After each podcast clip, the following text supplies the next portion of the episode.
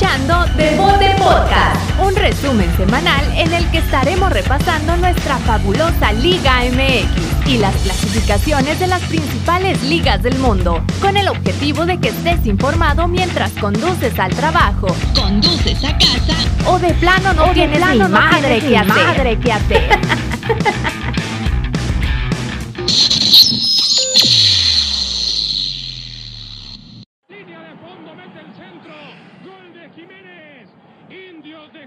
está un gol de eliminar al América. A las Chivas ya las mandó a su casa. Vamos a ver si puede contra el fantasma a distancia que son las águilas. Otra vez el maleno, que ha sido un dolor de cabeza desde que ingresó. No, Hernández, ¿cuánto más se va a agregar? Es lo que está preguntando Héctor Hugo Eugui. Cinco minutos más. No te oigo, Pancha, traes tenis. Vean nada más. Se quiere morir Paco Memo. La viene tocando Jiménez. El disparo. ¡Gol!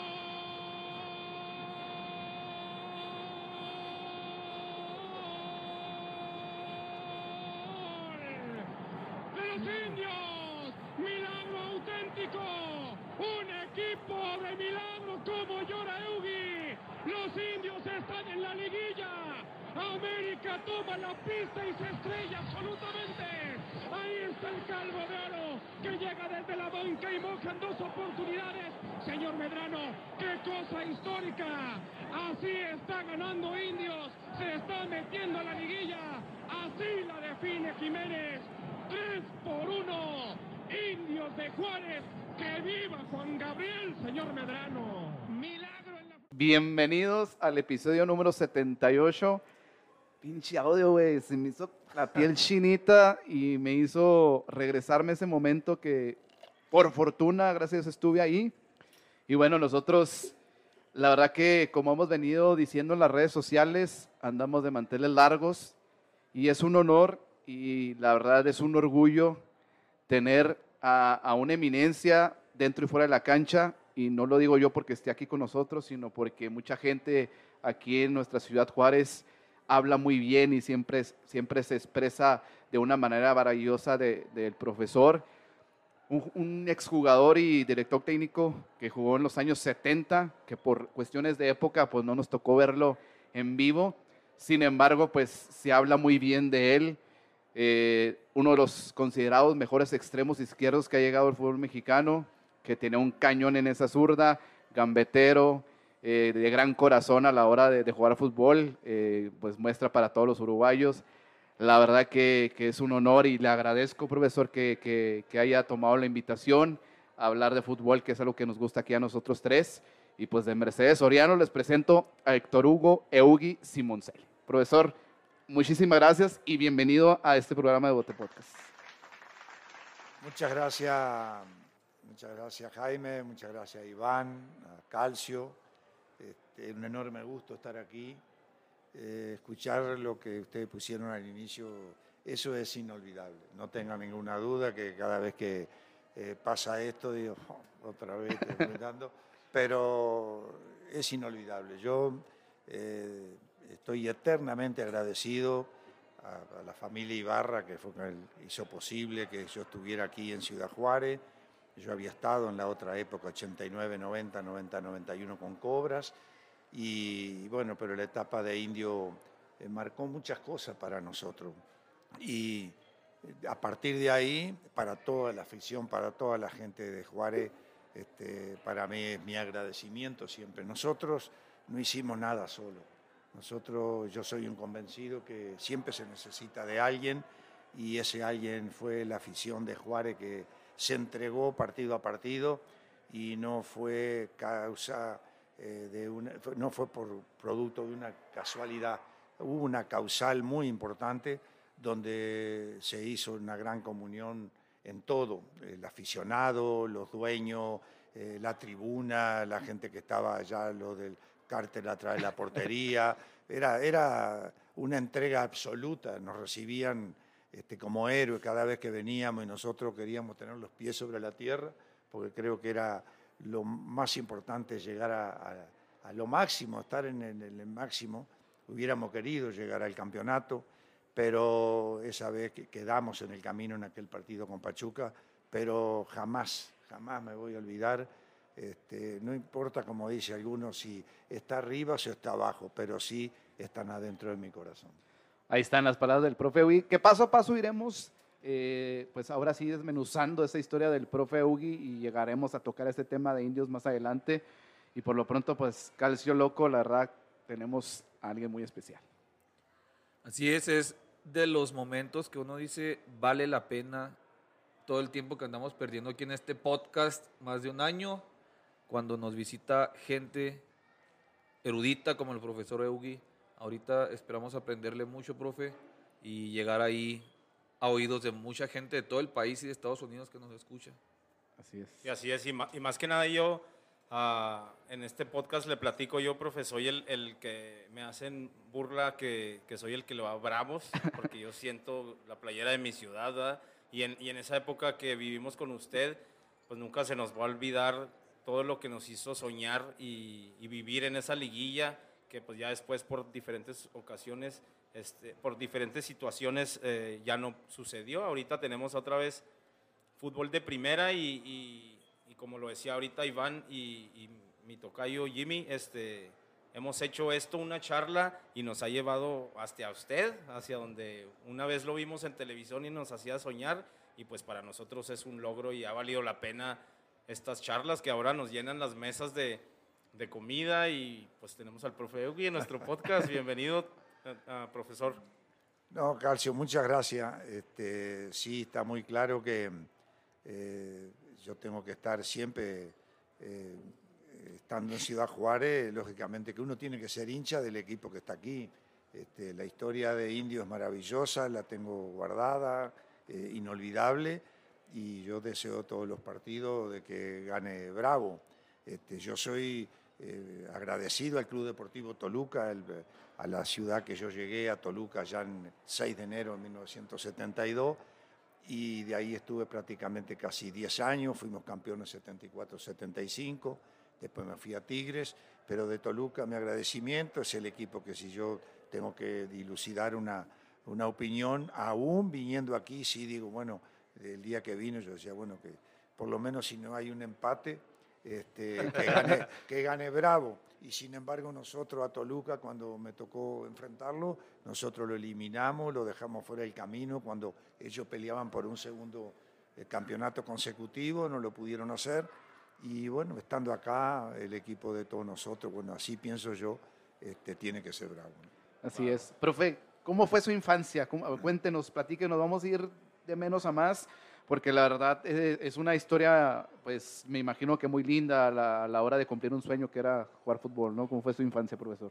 Y antes, antes de que yo sí hice poquito mi tarea y a veces que me gusta tener similitudes con la gente. Les platicaba yo en uno de los episodios a mis compañeros que mi encuentro con el fútbol en los noventas fue que en el, en mi, mi papá coleccionaba muchas cosas que le vendían la gente se acercaba y le vendía refacciones. Y mi papá pues juntaba muchas cosas. Entre esas cosas, profe, había unos balones de básquetbol que ni siquiera estaban, o sea, estaban ponchados, pues se les salía el aire. Lo que yo hacía es los aventaba al techo para que se inflaran, jugábamos, había una disputa y lo aplastábamos y era esperar al otro día a que con el sol se volviera a inflar y yo tengo una similitud con el balón y usted nos los va a platicar a nosotros de cómo empezó a jugar con, con no jugaba con un balón, ¿con qué jugaba usted, profesor? Bueno, yo nací en, en un ejido de chacras eh, en Uruguay, en el Bequeló. Eh, mi padre era un hombre de campo, mi familia está, éramos cuatro hermanos, y mi madre y mi padre. Y mi padre era amansador de caballo, y nosotros nacimos arriba de los caballos, andábamos para todos lados y además tenía una carnicería y se destazaba la vaca, nosotros no teníamos para las pelotas, no teníamos nada, teníamos un cuero, sí, teníamos un cuero, el cuero de, de un balón que, que llevaban un piripicho, así que se, que se inflaba una cámara, que si no había cámara. Y mi padre sacaba, de la, cuando era la, de un animal que destazaban, nosotros le pedíamos que sacara la vejiga. La vejiga es inmensa, sí. Entonces la poníamos en el cuero, la inflábamos con una caña, de un una caña soplaba, la atábamos y empezábamos a jugar. Y después, mientras la pateábamos, la pelota se iba, desinflando, era, un cuajo que andaba en el piso. Teníamos que parar el partido para, para, para poder tener el balón para jugar y así arrancamos, así aprendimos, así estuvimos. Yo ya a los 11 años ya estábamos metidos en el fútbol sin dejar de hacer lo que teníamos que hacer en la casa, que teníamos que participar todo en la, en la ayuda a todos. ¿no? ¿Qué es lo que más extraña de su infancia, profesor? Extraño el campo, extraño el campo, me gusta, a mí me gusta. Ahora fui a Uruguay, estuve con mi hermano y todo, y siempre este, andar en, lo- en la- en el campo es hermoso, es una tranquilidad. Mi padre decía, en el campo tenés dos opciones, este, o te adaptas o te enloqueces. O te adaptas al campo, terminas enloquecido y decís, no, yo acá no puedo estar acá. Pero es sano, es sano en el día a día, donde uno trabaja, este, le da para crear muchas cosas, muchas cosas que se pueden hacer. Este, eso es una libertad absoluta, andar descalzo, sufrir frío, calores, todo lo que puede pasar, este, pero es, es maravilloso. Ahí está.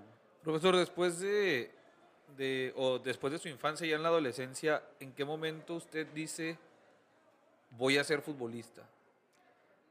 Yo a los 11 años dije, voy a ser futbolista. Iba, íbamos a jugar, un, estaba el equipo Bristol, el equipo que nosotros no, después jugamos en el equipo, un equipo de fútbol amateur en la ciudad de Mercedes, y jugábamos con 11 años en la categoría de 11 años.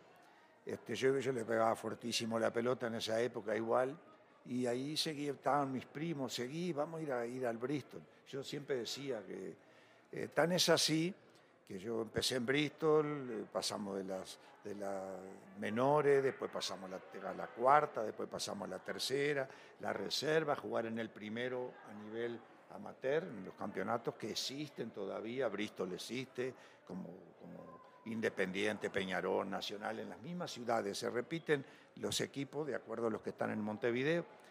Y bueno, yo tenía eh, 15 años y debuté en el equipo de Bristol, ganamos un campeonato, me tocó hacer dos goles con gente que era, jugábamos con mayores, gente mayores que, que jugaba bien al fútbol. Estaban primo Walter Simoncelli, que también él fue a, a- a Montevideo, estaba Pablo Forlán, el, este, el papá de Diego, se había ido Roberto Matosa. eh, Mercedes tiene una gran Eh, cantidad. Es papá de Gustavo Matosas, el ¿verdad? papá de Gustavo. Fíjate esa- esas historias hasta dónde se infiltran ¿no? en la actualidad, ¿no? Y, y que toda esa, esa, esa cuestión llega también hasta México, en el caso de, de Matosas. Y, Por pues, supuesto. o Sí, personajes que nosotros ah, escuchamos y los, los atraemos al fútbol mexicano. Sí. Seguro. Y, este, y siguen saliendo, por decir, este, hoy hay un muchacho, el Colo eh, Ramírez, que es de Mercedes, que se lo acaban de vender para, para, este, para Italia, fue, se fue a la Florentina, fue ahora a la Fiorentina, y este, de ahí se va, y ellos, la mayoría, hoy hay los pasaportes comunitarios. Y yo decía, bueno, tan es así que estudiaba, yo iba a estudiar, y mi madre me dijo eh, que fuera a hacer un- unos estudios donde se hacía, eh, se llevaba en forma, este, eh, teníamos que ir en la noche, había que ir a, a una escuela que era, este, que la hacían amigos, que hacían, que eran contadores, entonces nos enseñaban a llevar, este, se llamaba teneduría de libro, que era llevar el mayor, el menor y el inventario. Y estábamos así, bueno, hasta que pasan los cuatro años, yo termino ahí y mi madre me dice, mira, vamos a ir a la, a la farmacia de, de mi prima, Rosita Huillo, este, de Fernández. Existe la farmacia Ge- Genolet, existe. Fui ahora a sacarme una foto allá en Mercedes y tal.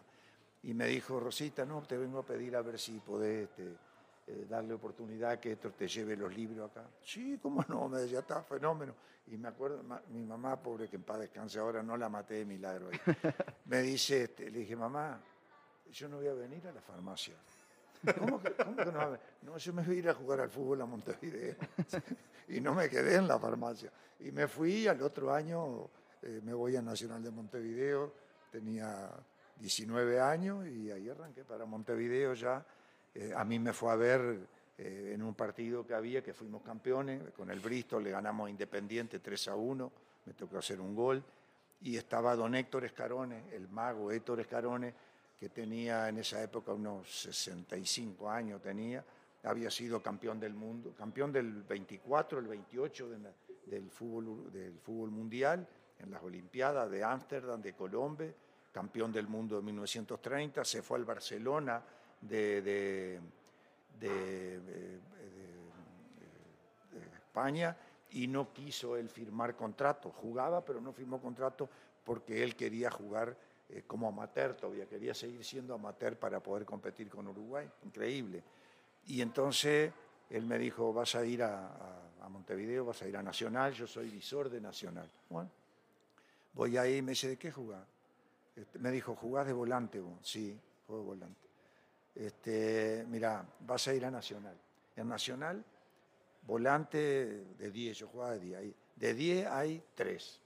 Está el Tornillo Viera, está el Víctor Espárrago y está este, el Pájaro Curia, que era un argentino que jugaba ahí. Y dice, y de puntero izquierdo solamente está Cascarilla Morales, Julio César Morales. Dice, y te voy a decir algo, vas a ir como puntero izquierdo. La única competencia es Julio César. Si le pasa algo, un día vas a entrar. Dicho sea de paso, el día que debuté se lesiona él un tobillo para afuera y me tocó. Y me dijo, porque hay dos cosas que en el mundo no existen, me dijo. Me dijo, es democracia y puntero izquierdo. Así que Profe, de ahí, o en qué momento es, usted platíquenos, cuando llega a Argentina, Argentinos Junior. Sí, yo estaba, a mí me había llevado primero Rosario Central, había ido con Rosario Central, y me acuerdo que entrené todos los 15 días, 20 días, que me habían dicho que, estuviera, que me preparara, Tenían un puntero izquierdo gramajo que jugaba muy bien, pero lo iban a vender a Boca. Y entonces dijeron, bueno, que venga el uruguayo, lo van a buscar, me voy a...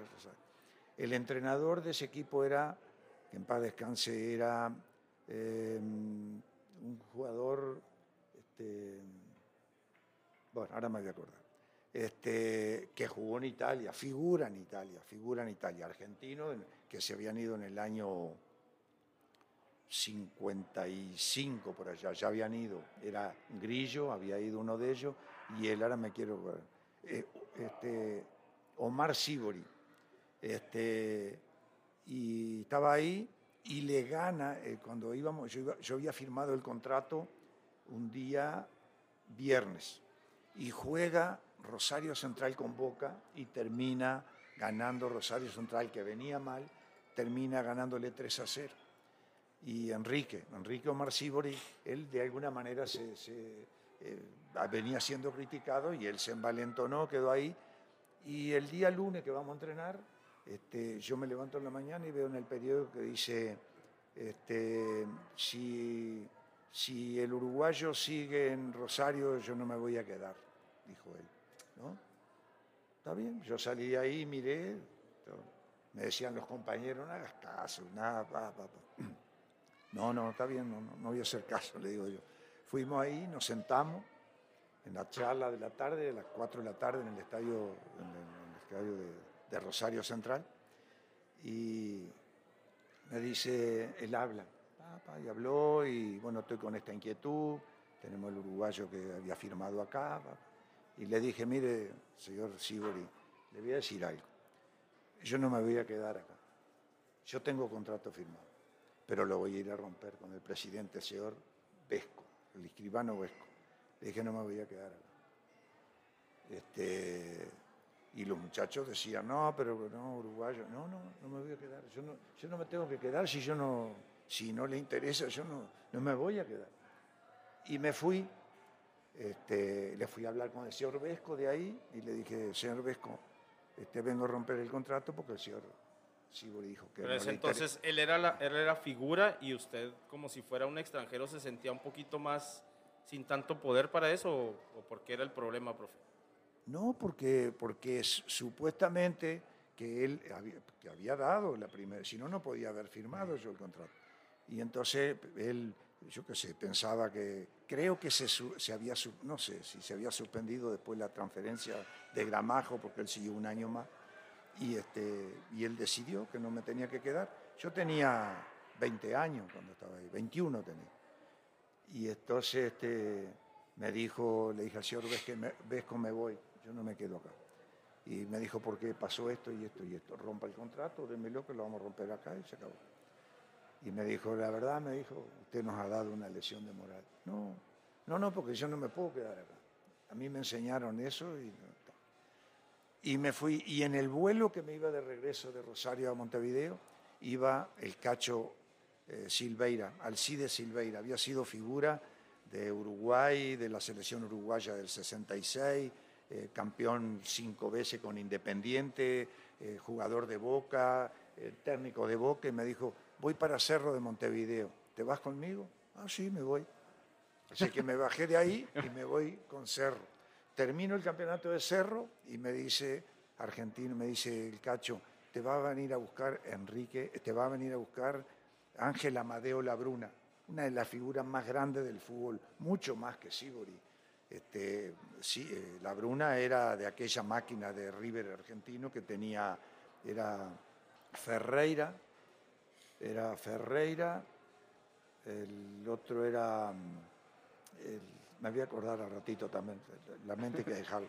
Este, ese, ese, ese mm, eh, volante, La Bruna, eh, La Bruna, Di Stefano, La Bruna y Lustó. Esa era la máquina. Nombres, ¿eh? Este, Fíjate no, nomás no, los no, nombres. no, y él fue mi entrenador. Él dice, no, no, uruguayo, te vas a quedar acá. Papa nos atendió de maravilla. La revancha me llegó porque jugando con Argentino Junior, a la cuarta fecha que jugamos, nosotros veníamos bien. Y Argentino peleaba el descenso. Cuando yo llegué ahí teníamos a, este, José Peckerman, fue compañero nuestro, de, él era de los jovencitos, José. Bueno, después lo vi acá cuando estaba en Toluca con una anécdota bárbara. Y entonces hicimos un campañón, a mí me fue extraordinariamente bien. Y cuando jugamos con Rosario Central, era un partido que había quedado pendiente y se jugó un miércoles en la tarde en la cancha argentina. Le ganamos 3 a 0 y yo le hice los tres goles. Ese día lo echaron así. Bueno, ese día Cachetadota, o sea. ¿no? A ese día lo, lo corrieron a Sibori, estaba el señor Vesco en la tribuna y hacía así, como diciendo, bueno, bueno, me, Me tocó, sí. ya, eh, me tocó, quedé, Historia, terminé, jugamos en, en ese torneo extraordinario y, y todavía en Argentina, en aquella época, los entrenadores podían ser contratados de un equipo a otro. No era que tenía que esperar el torneo. Y a él lo contrata Rosario Central cuando lo expulsan a Sibori. Y le dijo a Vesco, eh, yo contrato acá, pero el próximo contrato que me tiene que traer es el del uruguayo acá.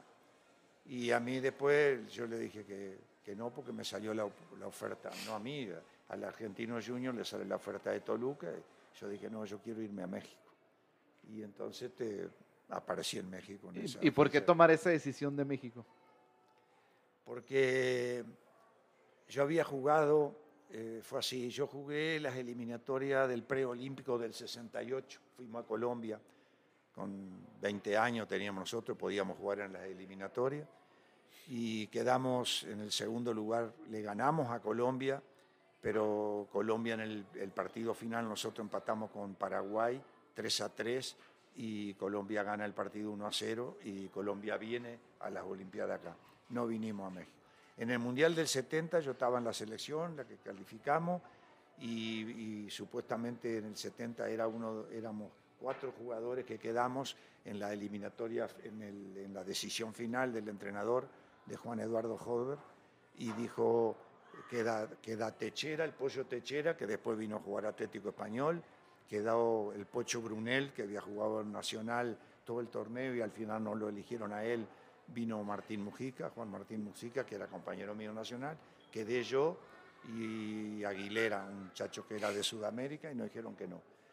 Y bueno, y viene la tercera, dije, no, la tercera me- viene a México, pero me, me venía, tenía dos opciones, México, en el- irme enseguida, o irme a España, a jugar en España como hijo de vasco, de oriundo, era oriundo hijo de español, y entonces podía ir yo. Y, pero ¿cuándo me voy a España? El 15 de febrero sería. No, no, no, yo no espero el 15 de febrero. No, no, a México me voy ahora, dije. Pero, o, o sea, qué difícil para usted, ¿no? Quedar fuera de- del listado final de una Seguro, Copa del Mundo, ¿no? Imagino que pues, se le vino pues, el mundo encima, No, porque esa es la ilusión de, de, de todos, ¿no? Como futbolista profesional. Y perderte una Copa del Mundo ya en el listado final, yo creo que te rompe el corazón. Sí, sí, no, es, no es fácil. Nos quedamos los tres, después decíamos, mira dónde estamos. Ahora estamos en México. Sergio Silva fue otro de los que se quedó, que también jugó en Toluca y jugó en Tampico Madero, anduvo por todos sus equipos. Gran cabeceador, que en paz descanse. Él, él fue, era el papá de Sergio Silva, un árbitro. Sergio Silva Rigo. Bueno, y, y así fue mi llegada a México. Esa fue. Ahí en Argentinos no coincidió ni tantito con Diego Armando Maradona. Sí, yo, nosotros, este, de los compañeros que tenía, tenía Nino Espilinga, que era un arquero, y el Tano Gironazzi, extraordinarios porteros que teníamos. Y en la saga central estaba Urchevi y el Hugo Pena, que en paz descanse, él muere a los 22 años, electrocutado, Ah, con el, con el hijo en brazo, que era, este, se llamaba el Manzanita Hugo Pena, que vino a jugar al Atlas después él. Y este, él, estaba, él sufría en los tobillos. Y entonces estaba eh, viendo la televisión de un partido, estaba con el niño en brazo así, y el pie metido en la, en la tina de agua. Y él se para para cambiar, hizo un corto, y a él lo mató. El niño se salvó, que era el, el Pena. Bueno, yo estaba, dijimos, bueno, no queríamos, increíble. Ahí estaba José Peckerman, como lo dice.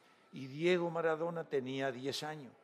Y el amiguito de él era Jorge Sisterpiller, que tenía 12 años.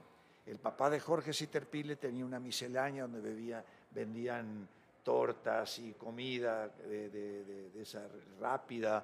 Y, este, y bueno, y almacén donde venden yerba, yerba mate, azúcar, todo y, y él convivía mucho con él. Diego era hijo de, de un albañil que le costaba y bueno, teníamos, eran varios hermanos. Y nosotros, a mí me tocaba llegar, yo llegaba temprano al día de los, los entrenamientos, los partidos, y lo entrábamos al estadio. Jorge Sisterpille tenía una piernita ortopédica, él había sido operado por un problema de cáncer en la, en la pierna, se la amputaron y tenía una pierna ortopédica. Y con los años, que, Jorge estaba bien económicamente, porque el papá tenía eso, que lo ayudaba y le daban de comer y lo atendía. Él fue el primer representante que tuvo. Y yo, nosotros íbamos así a Diego, lo- lo subíamos a la tribuna para que se quedaran allá arriba. Y bueno, y compartíamos con él. Y en el año 78 ya había debutado Diego y yo estaba en Tigre. Y vino Argentino Junior a Tigres a jugar con Tigre, que el, el zurdo López era el entrenador. Venía José Peckerman, estaban todos. Y, este, y termina el partido y Diego le dice a, a Jorge, la camiseta se la damos al uruguayo. Le dije, él fue mi ídolo, le decía él. Sí, sí, así yo. Para mí era. digo, nosotros jugábamos. Nada más para que se den cuenta de quién estamos hablando, de esas anécdotas que no mames, güey, o sea, se te pone la piel chinita y, la calidad de, de personajes del fútbol mundial y el profe Ugi te, te desenvuelve y te, te enreda, güey. La plática linda de, de- de este rollo y de Diego Armando Maradona y qué, qué chingón, güey, de que Diego Armando decía, no, yo con Eugi, con Eugi. ¿Cómo se sentía, profe, después de...? No, Le para mí era. platico, profe, mucha de la, de la gente que nos escucha es de, de allá de la Sultana del Norte, de afición de Tigres, y a- quizá mucha gente no sabe esta anécdota que pasó allí en, en, Tigres. Sí, no, no, la, de Tigre, la de la aquella época la conocen todo, porque estaba ahí. Ah, ok. Porque lógico, estaba tomado. Sí, los, los Tigres nuevos. Sí, los Tigres Nuevos. nuevos, que nos Ah, los nuevos, Nuestro claro. rango es Pues, de, nuestra época. de 25 a, a- a 40 años. Quizá mucha gente no, se- no sepa esta No, anécdota. No, pero aparte los que se acaban de hacer Tigres. güey. Así Ah, los pues sí. Profe, Pero- y, de- y a los 10 años ya Maradona ya pintaba, o sea, ya lo veían y Sí, decían yo ese tengo niño. una foto este, que la otra vez la saqué en el libro. en una foto, yo lo tengo así en los hombros, estábamos en la cancha de Argentino Junior, que la cancha de Argentino era, la- las tribunas eran de madera. Por eso a Jorge lo tenía que llevar yo despacito porque él no podía flexionar la pierna, lo subíamos la parte de arriba. Y entonces, este, me acuerdo que dice el pie de página, dice, el uruguayo dice que te va a ser un fenómeno. No, no, hacía lo que quería con la pelota. Hacía lo que quería con la pelota. Y no se equivocó. No, no, pero, Antes de pero que no, se- no, a veces uno dice porque lo ve, pero también podía haber quedado en el camino. Claro. Pero fue, fue, él fue extraordinario y nunca perdió ese, ese- esa forma. Él era agradecido, era solidario, él, él mantuvo dentro de todo este, ser un excelente compañero y extraordinario dentro de la institución y agradecido Argentino Después de la anécdota que nos cuenta, ¿volvió a topar usted con, con Diego? Sí, yo este, eh, me pongo en primera persona. Eso cuando me entrega la camiseta acá. Y en el Mundial del 82 yo dirigí Monterrey. eh, ahí debuté yo como técnico. Terminó el, mundial, terminó el torneo, calificamos para la liguilla con Monterrey y yo decido irme al Mundial. Y yo me voy al Mundial, llego al Mundial y le hablo a Jorge Sitterpiller. Diego jugaba ese Mundial. Y le digo, este, digo Jorge, mira que estoy, me voy al Mundial, no tengo entrada. Y ellos me mandaron la entrada, me dieron la entrada y fuimos. Yo estuve en el parco, en, el- en el Nou Camp, me tocó la parte de atrás y, y, este, y entré por ello. Esa de, ahí nos juntamos. Nomás para que veas, no, soy Eugi, habla de Maradona, que me un pase y fíjate nomás, güey, lo- o sea, el personaje que tenemos aquí Claro. en, en Devote Podcast enamora, güey. Sígale, profe, sígale, porque estamos acá Profe, antes de que se nos pase lo de Maradona, tengo una playera de pues, réplica de, de Diego del 86 que compré hace como 15 años. La última vez que vino Diego aquí con Dorados, un amigo me consiguió Ajá. su firma y la iba a traer hoy para que me la firmara el ídolo de Diego, pero estoy de mudanza y no la encuentro. Entonces, no sé si después me pueda regalar su... El, el día que quiera. Autógrafo. Bueno, yo le voy a decir porque, eh, por seguro, Tomás Barbadillo decían, no, vamos a pedirle la camiseta, ellos se la pedían. Y yo, este, yo, yo no, yo no se la había pedido, yo dije, yo lo conozco perfectamente quién es él y tal. Y él dijo, nace de él. Yo no, Claro. Bueno, estando en Monterrey, él estaba, estaba Diego, estaba con, con este, la que fue su primera esposa, con Claudia, estaba el Hugo, el, el otro hermano de él, estaba Espósito, un, un- un futbolista también que era de San Lorenzo, que era novio de la, de la hermana, y estaba su papá, vino su papá y su mamá, y, se, y, y paraban en un hotel que está en Chipinque, en Monterrey. Y bueno, después yo fui a buscarlo, tenía una camioneta, lo llevé porque no había, no había las galerías que existen hoy en Monterrey, y había la calle Morelo, que estaba en Zaragoza y Morelo en Monterrey, ahí estaba este, mm, una tienda grande que había, que era al lado de la farmacia Benavide, tiene un nombre.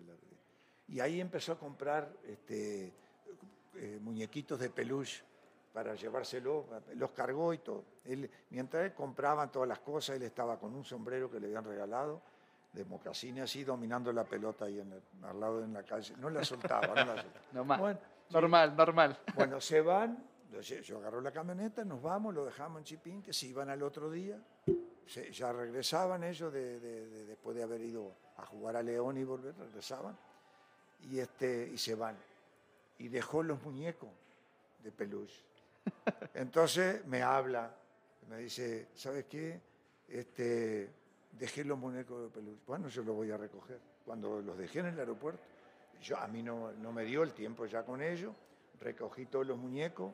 En el, fin, en, el, en el 80 se jugó un mundialito en Uruguay, esto era en, la- el año 79, era. se jugó el mundialito y yo fui al mundialito.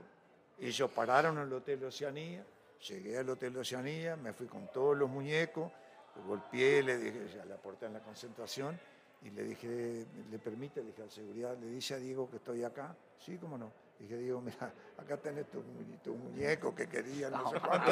Paseado. ya. Paseado. No, no, increíble, increíble lo de él. Por eso digo, él era así, muy sencillo, no era. no era- por eso uno lo va a recordar por siempre de, de lo que él fue. Y, este, y fue parte de esa historia. Él, él- él, este, fue una parte importante y a mí, me- lógicamente, que siempre me hizo sentir muy bien, por supuesto. Sí leí su tweet de despedida a Diego. Ahora que, que, pues Diego falleció, ¿no? Usted le dedicó ahí unas palabras. Sí, sí, sí. Sí, sí, muy, Y, muy somos, y coincide después porque eh, mi compadre, el padrino de Andoni, mi hijo, es Richard Tavares, aquel defensa central uruguayo que jugó en Monterrey y estuvo conmigo en Irapuato y después fue a Puebla. Y él jugó junto con, con Diego en el coso. Y cuando Diego se casa, se iba a casar, que invitó a todos los italianos y todo, él nos invita, mí lo invita a Richard, y nosotros estábamos acá. Y, y al final nosotros no podíamos ir, no pudimos ir, y este, pero siempre estuvimos pendientes de todas las situaciones de él, y nos hablábamos por él, y este, bueno, que en paz descanse Diego. Paz descanse Diego. Loco. Eh, tratamos de darle una organización, profesor, de su carrera de, de jugador. Ya llegamos aquí hasta Monterrey. Este jugó final contra Cruz Azul. Sí. ¿Cómo les fue? ¿Cómo estuvo esa final? Cuéntenos más o menos. La final fue así, jugamos en el estadio universitario, eh, perdimos 1 a 0 con un gol de Rodolfo Montoya. Eh, habíamos tenido un año bastante complicado. Eh, nosotros, don Carlos Miló se había ido a dirigir Chivas y llevan a, Tolu- llevan a Tigre a Carlitos Peter. Eh, duró como cuatro o cinco fechas, no caminaba el equipo. Después fue Odilón Mireles y también tuvo que salir porque no, no, no- estaba en estados convenientes en algún momento dentro de la, de la organización. Y ya para la final invitaron a este, Claudio Lostanao. Y bueno, Claudio le tocó esa, perdimos esa- ese partido 1-0, un gol de, de Rodolfo Montoya, eh, pasando la mitad de la cancha eh, en la noche, fue, perdimos 1-0. Y fuimos a jugar a la- al Estadio Azteca. Y en el Estadio Azteca a los 15 minutos perdíamos 2 a 0, dos goles de tiro libre de Montoya. Y bueno, el partido siguió, siguió. Después fue, ya teníamos que hacer tres goles para empatar y ir a largo penales. Y bueno, nosotros hicimos uno, hicimos el dos, nos empatamos 2 a 2 y en el minuto, ese día se lesiona Raúl Ruiz y entonces eh, este, los Tanab saca a eh, Raúl Ruiz, saca a Pilar de la portería, se Ese es lesiona, el mentaba la bomba. ¿eh? Era la bomba, le decían a ese portero, ¿no? No, Ruiz No, Díaz ese no, es no. de los 90. Ese era- Sí, no, ah, este era- no, Ruiz era, eh, Raúl Ruiz era el defensa central. Oh, sí, sí. se sí. desgarra él, de- de- él se desgarra y Claudio Lostanao hace, lo pone a, a- a Pilar en el campo, pues se podía hacer así, pone de portero a Mateo Bravo, vamos a poner a Mateo, Pilar pasa al ataque y Chava Carrillo pasa de defensa central, que era el contención que teníamos nosotros. Roberto Gómez Junco, el otro delante, el otro volante, Tomás Boy, Barbadillo y el Abuela Suárez. Y entonces este, se pone en el minuto, minuto 90, no, 87, porque se terminaba a los 90.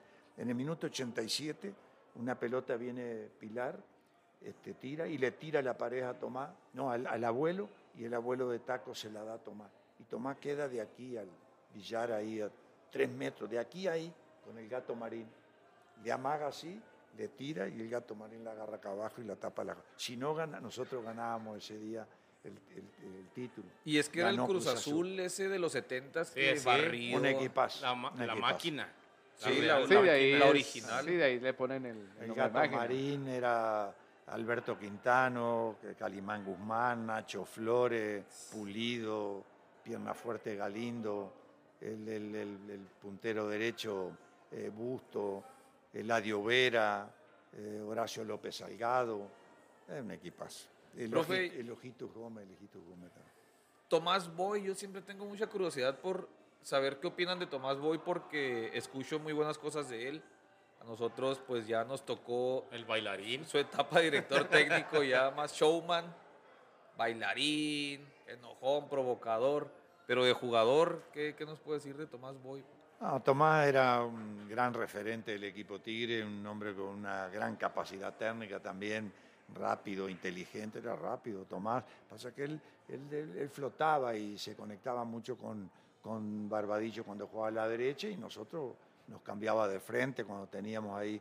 Pero fue un excelente futbolista, él y llegó hasta el Mundial del 86, jugó muchos años con Tigre, venía del Atlético, estaba en el Atlético Español, después pasó al Potosino y el Potosino va con nosotros ahí. Pero no, no, y excelente compañero, nos tocó el Mundial del 82 junto que, y en el 2006 también con, con DirecTV, con radio y televisión fuimos nosotros y, este, y ahí nos tocó tomar, sí. Profe, la, hablando ahorita de Tigres, ¿qué diferencia ve usted de ese Tigres que era vistoso también y que pues llegó a, a esos, a esas, a estar a un gol de un campeonato? al Tigres que tenemos ahorita con, con una presión ya de que hay, que hay afición nueva porque, por todos estos campeonatos últimamente. ¿Qué diferencia ve usted de aquel Tigres a este Tigres que ya después de una década con el Tuca Ferretti es mucho más protagonista en la liga? Sí, lo que bueno, yo soy un convencido que, que digo, creo que las comparaciones no, no, es muy difícil por los años. Nosotros la vivimos hasta el, 70 y, hasta el 80, que fue la final del 80.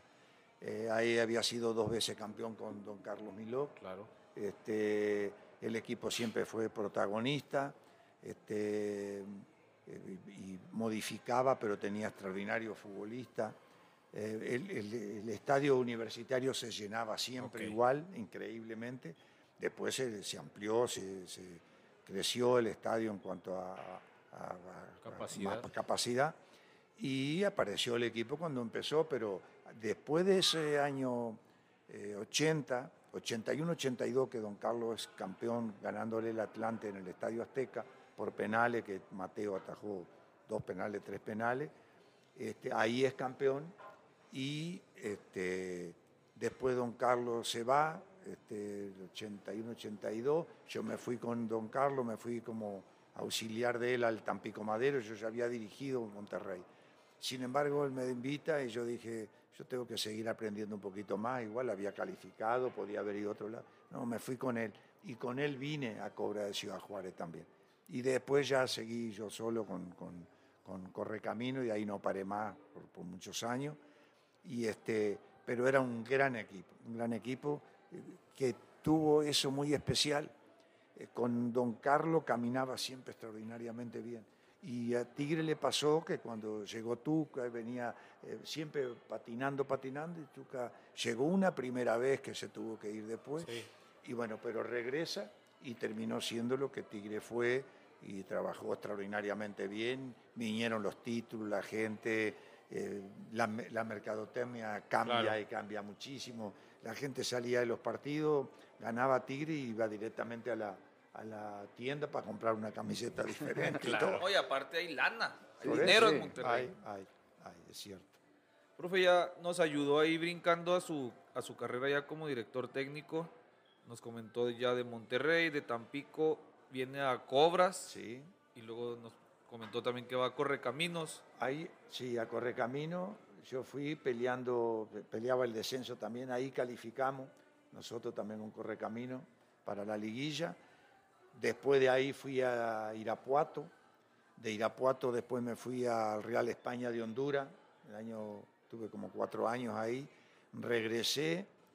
Después de ahí me fui en 94, 97, 98, 98, 99 me fui a, Veracruz.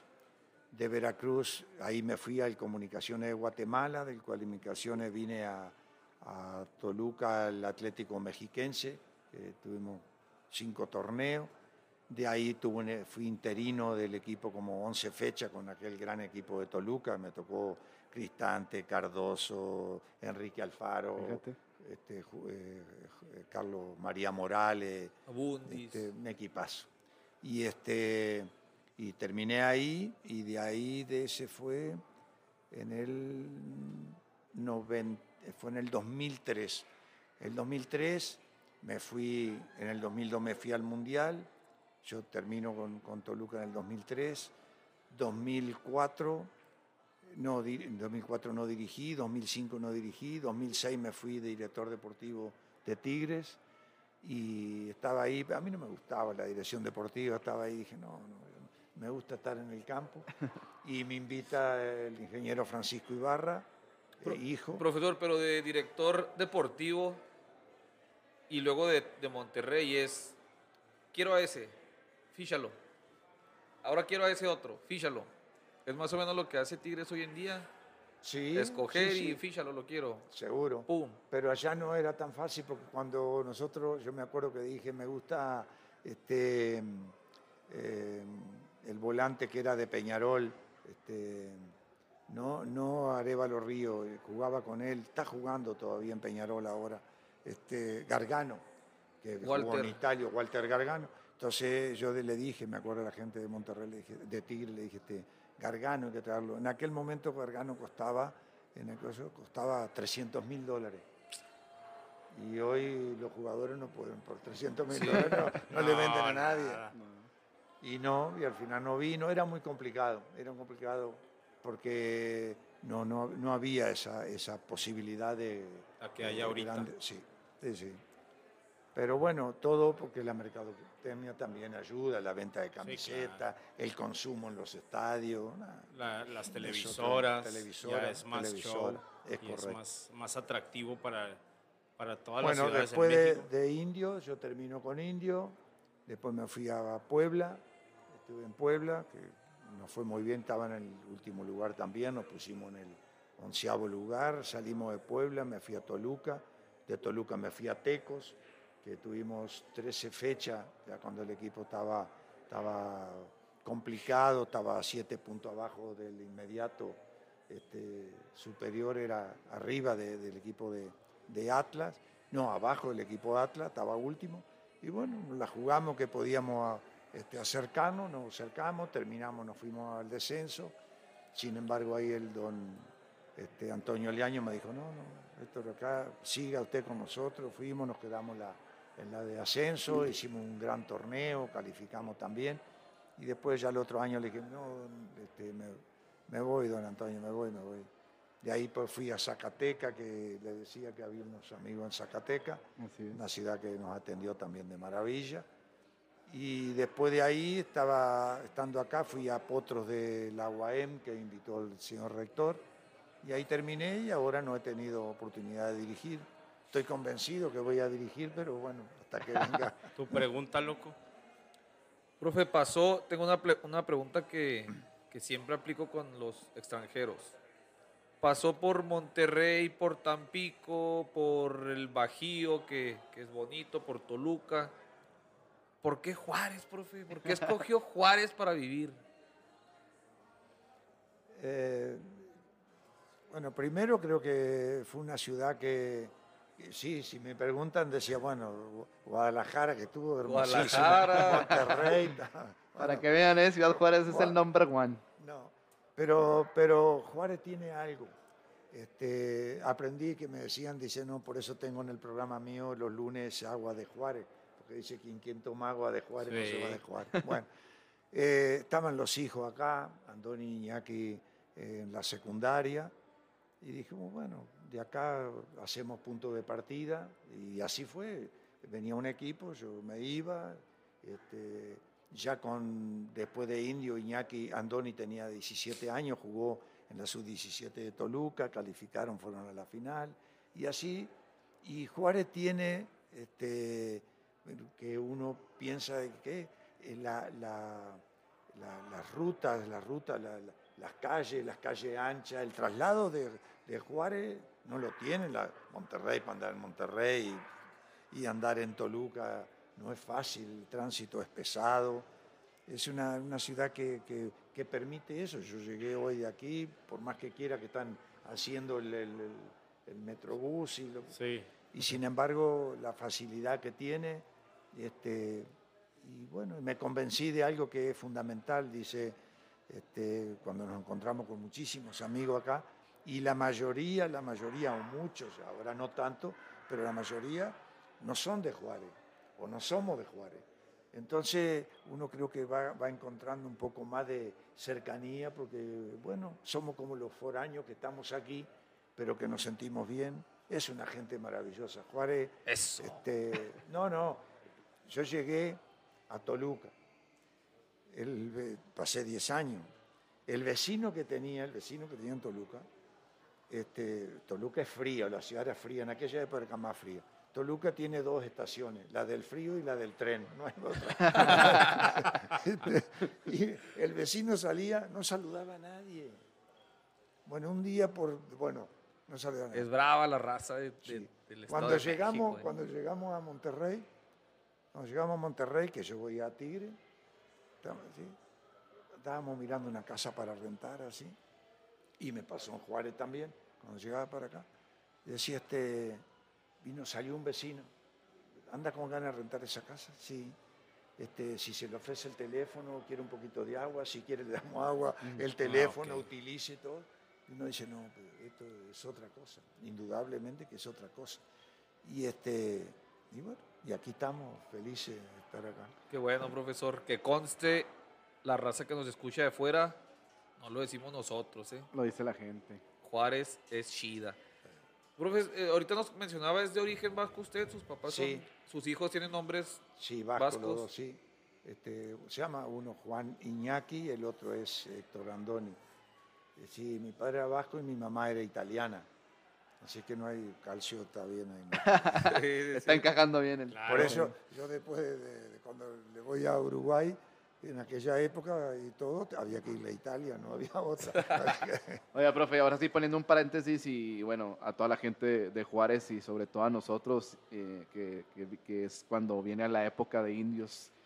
Para, para nosotros Ya que... te estabas muriendo por sí, regresar. Sí, llegar a, a esta plática. Entonces, eh, pues para nosotros, eh, pues había, ahora sí, ¿no? Como decía el cártel, 20 años sin novedad, no había equipo, de repente llegan los indios de Ciudad Juárez y para nosotros esta generación que pues no nos tocó, bueno, sí nos tocó a los dos, tres años la época de Cobras, después ya no hubo nada, viene indios y toda esa ilusión, ¿no? Que, que ascienden a primera y luego toca la, la etapa de usted y creo que hay tres juegos que jamás se nos van a olvidar, ¿no?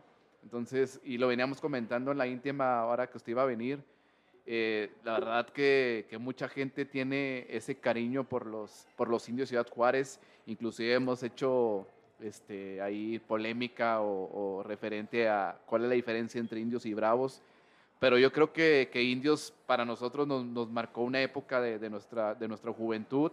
Y le repito, ahora que empezó con el intro, con ese partido ante Chivas, pues se nos pone la piel chinita, nos recuerda y yo creo que para mí en lo personal, y no porque usted haya sido el entrenador, pero yo creo que es el juego que más recuerdo en, el Estadio Olímpico, que se ha escuchado un grito de gol porque la verdad era una tremenda locura.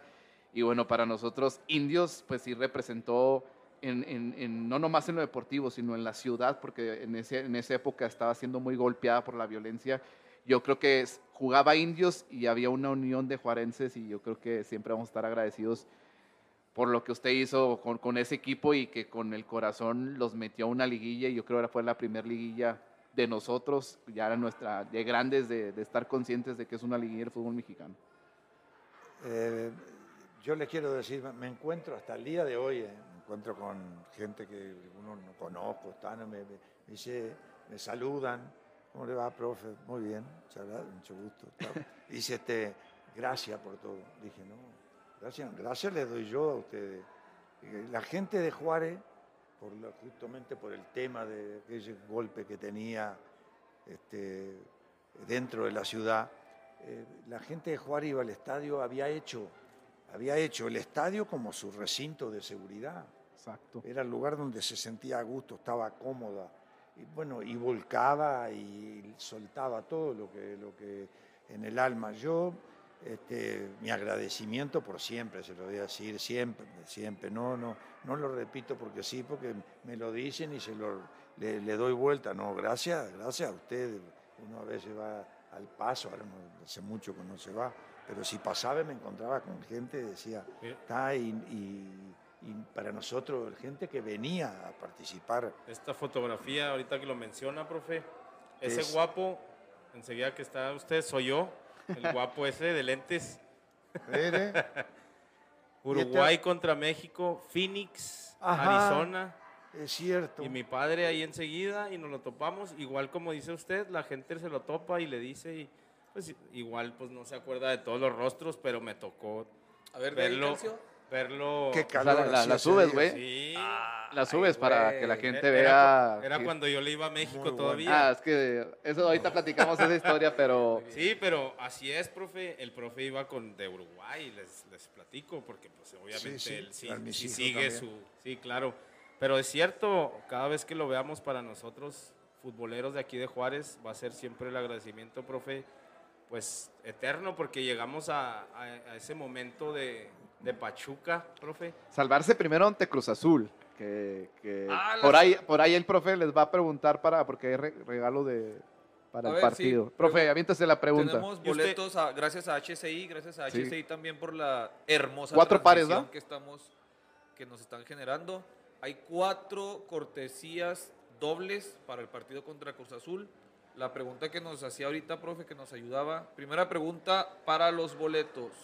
Sí, la primera tiene que ser que quién hizo el gol y en qué minuto en el partido que nosotros nos salvamos con Cruz Azul. Ahí está. Primera. Ahí está la primera, ¿eh? Profe, ¿y se, acue- se acuerda por qué? Yo recuerdo muy bien estar con mi esposa, que aquí está presente, estar viendo el partido, pero ¿recuerda usted por qué fue a puerta cerrada? Sí, por lo de la, la influenza. Ah. Exacto. Además, Inclusive el, La el- caricatura de pandemia que tuvimos Sí, el día no, no inclusive en ese, en ese partido del intro contra las Chivas llegó- llega- llevamos, llegamos al estadio con el cubrebocas, güey. O sea, la gente tenía que ir con el cubrebocas en, No en- en recuerdo ese eso. partido contra las Chivas. O sea, fíjate todo lo que ha pasado y ahorita en, en situación de pandemia, otra vez con el cubrebocas hablando con el profe Uiva, que ni iba a pensar que en ese momento íbamos a tener Caray. al profe Uiva aquí. ¿Lo traes?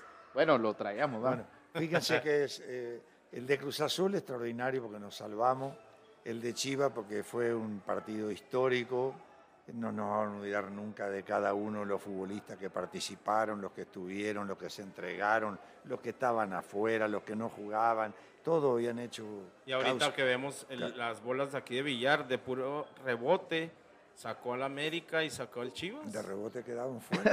Increíble. Bueno, y después, sí, y después volvemos a lo de Toluca. Ah, sí. Cuando yo me voy de Toluca, que me voy a Tigre, este, yo todavía vivía don Nemesio Díaz Riega, el papá del licenciado Valentín Díaz Morodo de Toluca. Y, y me acuerdo que yo siempre iba y me despedía. Mire que voy a ir a, a Ciudad Juárez este, el día que salía para Ciudad Juárez. Y me dijo, ah, bueno, me dijo, ahí está el de la carta blanca. Dice don Freddy de la Vega, que en paz Ah, descanse don. Federico. Y entonces, ah, sí, bueno, dile, dile que no me apriete mucho allá, porque, porque la corona en la parte Oh, norte no entraba. Sí, sí, sí. No, y aparte para, esos, eh, para ese tiempo, profe, le platico aquí, estaba muy impulsado el fútbol por, por Corona. Seguro, Sí. pero, pero, pero la carta blanca Claro, era, claro. Ah, pues eh, era la que estaba. y- Sabor del norte, decían. Y dijo, voy a poner una planta en Zacateca que la puso. Eran para 1.500 empleados, no sé cuánto. Pero igual, con los años, como que la, la corona se fue imponiendo, se iba imponiendo, bueno, pero una historia. Y me decía, así como te vas, dijo, quiero que entiendas bien, el día que te toque jugar contra Toluca, que siga siendo el mismo profesional que cuando estuvimos con nosotros. La camiseta está muy bien, pero uno, y la tendrás algún día en el corazón siempre, pero el profesional actúa como profesional. Y el día, y yo les puedo decir que para mí el partido que, que- porque sufr- ese día Sí, sufrimos. el de vuelta. pero el partido, de lo- los dos, el de acá y el de vuelta. El primero, el pero- primero que- que quedó Sí. 1-0 para la gente Sí, que, que- nos escucha. No diga, no diga, no. O que sea otra ah, pregunta. también que sea otra pregunta, si quiere.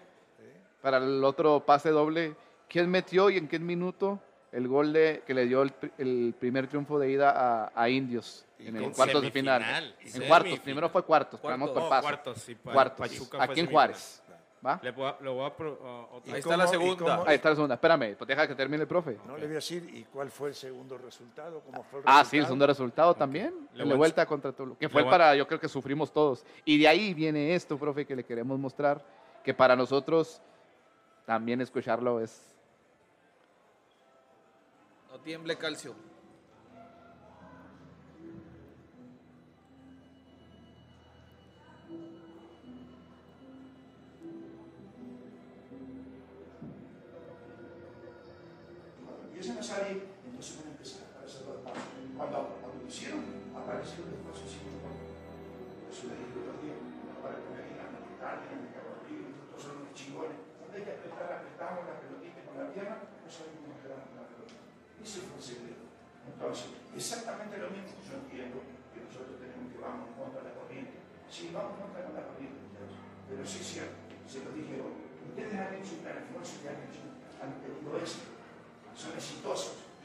A cambiar. Entonces, ni le alegramos la vida a ellos y nosotros fuimos lo que nosotros vinimos a contar aquí. Si alcanzó, bienvenido, excelente y maravilloso, porque para eso jugamos. Otra vez, unos tres. Soy para los tres. Soy para unos tres. Soy para Soy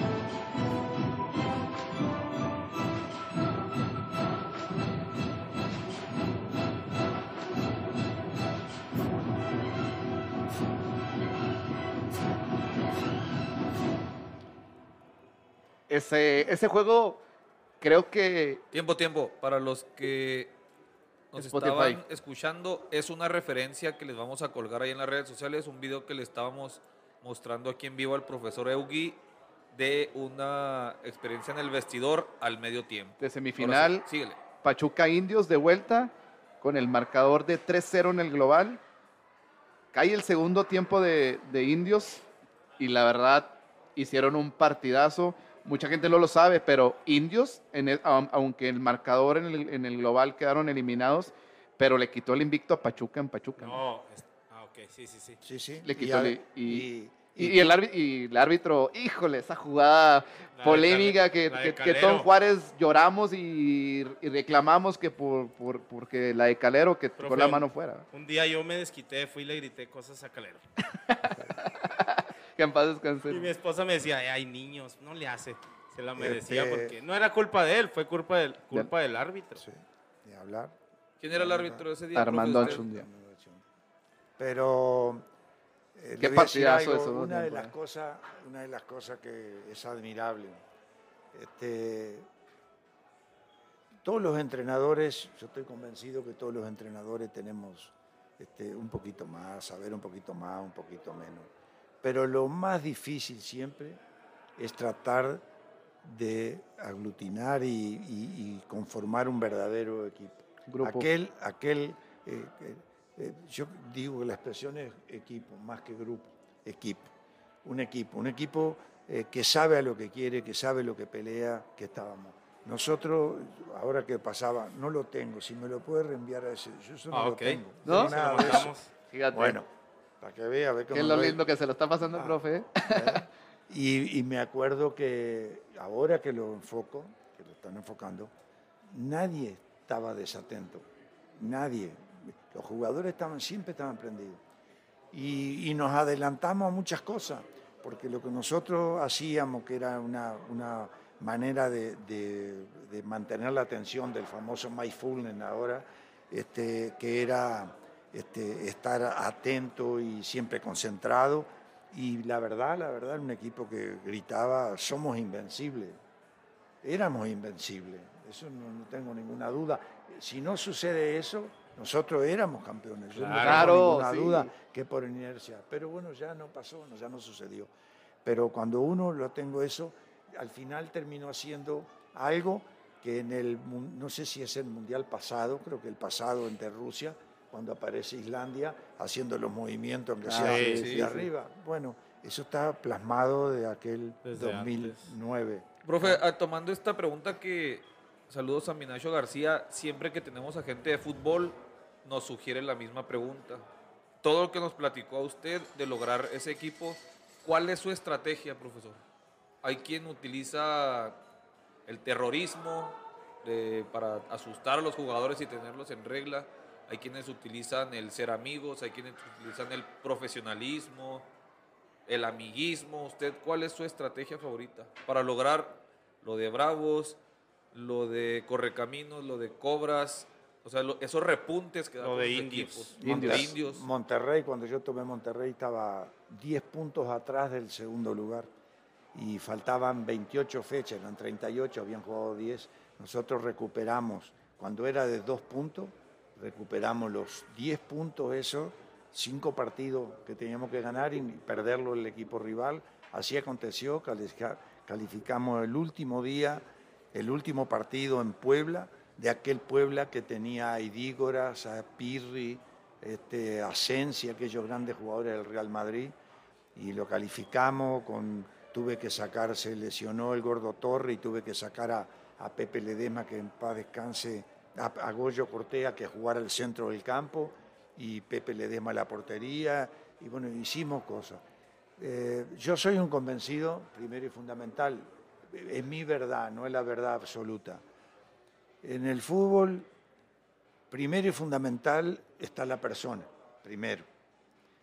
Pero el entrenador tiene que tener, ser, por sobre todas las cosas que me parece que es el, ma- el mayor liderazgo que hay. Hay el, el- autoritario, el democrático, el dejar hacer, como dicen los franceses, está el coaching, está el- el, este, el coaching y hay otro que se me va por ahí y después está, al final termina siendo el visionario. El visionario, este, yo me adecué a ello, porque cuando tuvimos que apretar, había que apretar. El visionario tiene la libertad de que el día menos pensado puede, puede utilizar la- el ser autoritario. En un momento dado, cuando lo necesita, lo, tiene, lo aplica pero, pero, pero nunca con humillar a nadie. Este, el jugador eh, tiene que entender eh, que por qué se hacen las cosas, uno le tiene que hablar por razonamiento.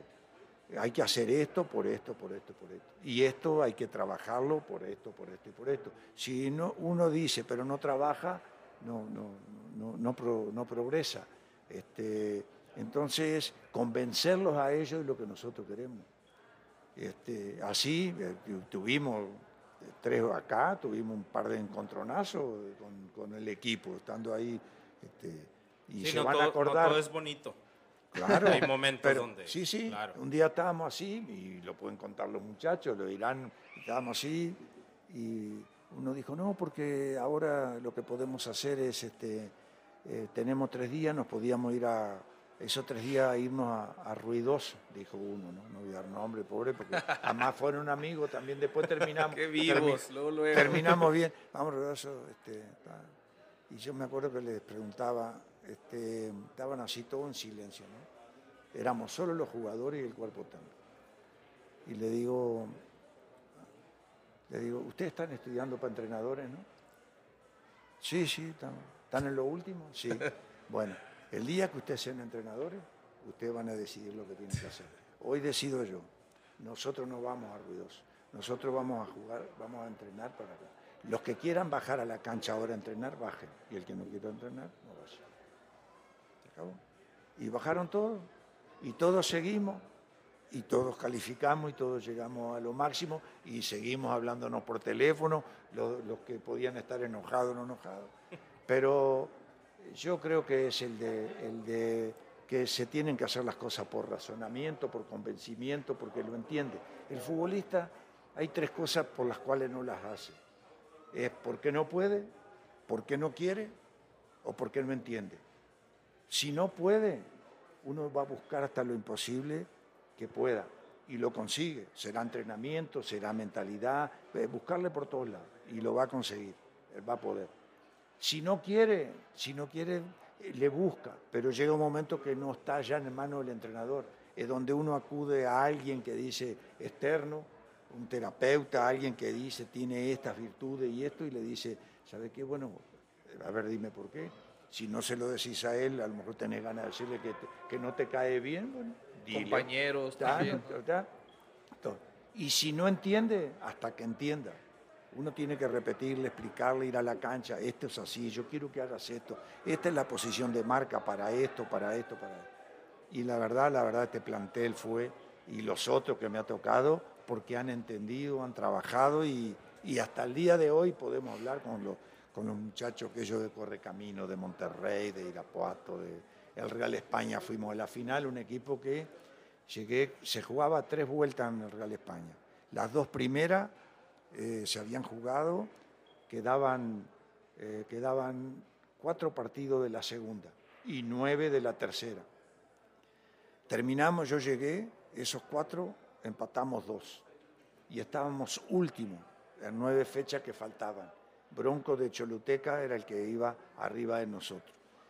Y jugamos ese partido en Choluteca y nos ganó el Choluteca, que nosotros quedamos tres puntos abajo. Y vinimos los, nueve partidos de la tercera vuelta, ganamos todo, todos los partidos ganamos. Y a Choluteca lo enfrentamos en casa, en el estadio Morazán de, de, Honduras, en San Pedro Sula, y ya le habíamos sacado cinco puntos cuando jugamos con ellos. Calificamos la liguilla y llegamos a la final del torneo. Pero otro equipo que, que estaba convencido. Yo creo que es lo, lo, que le digo, no es tanto si es la sabiduría, si es esto o lo otro. Creo que el poder armar un verdadero equipo, formar un equipo poderoso para que todos vayan de la misma manera y que tengan el derecho de preguntar y expresarse. Este, hoy más que nunca creo que hay que estar en una zona donde se pueda eh, delegar, eh, no, no así nomás este, la, libre albedrío.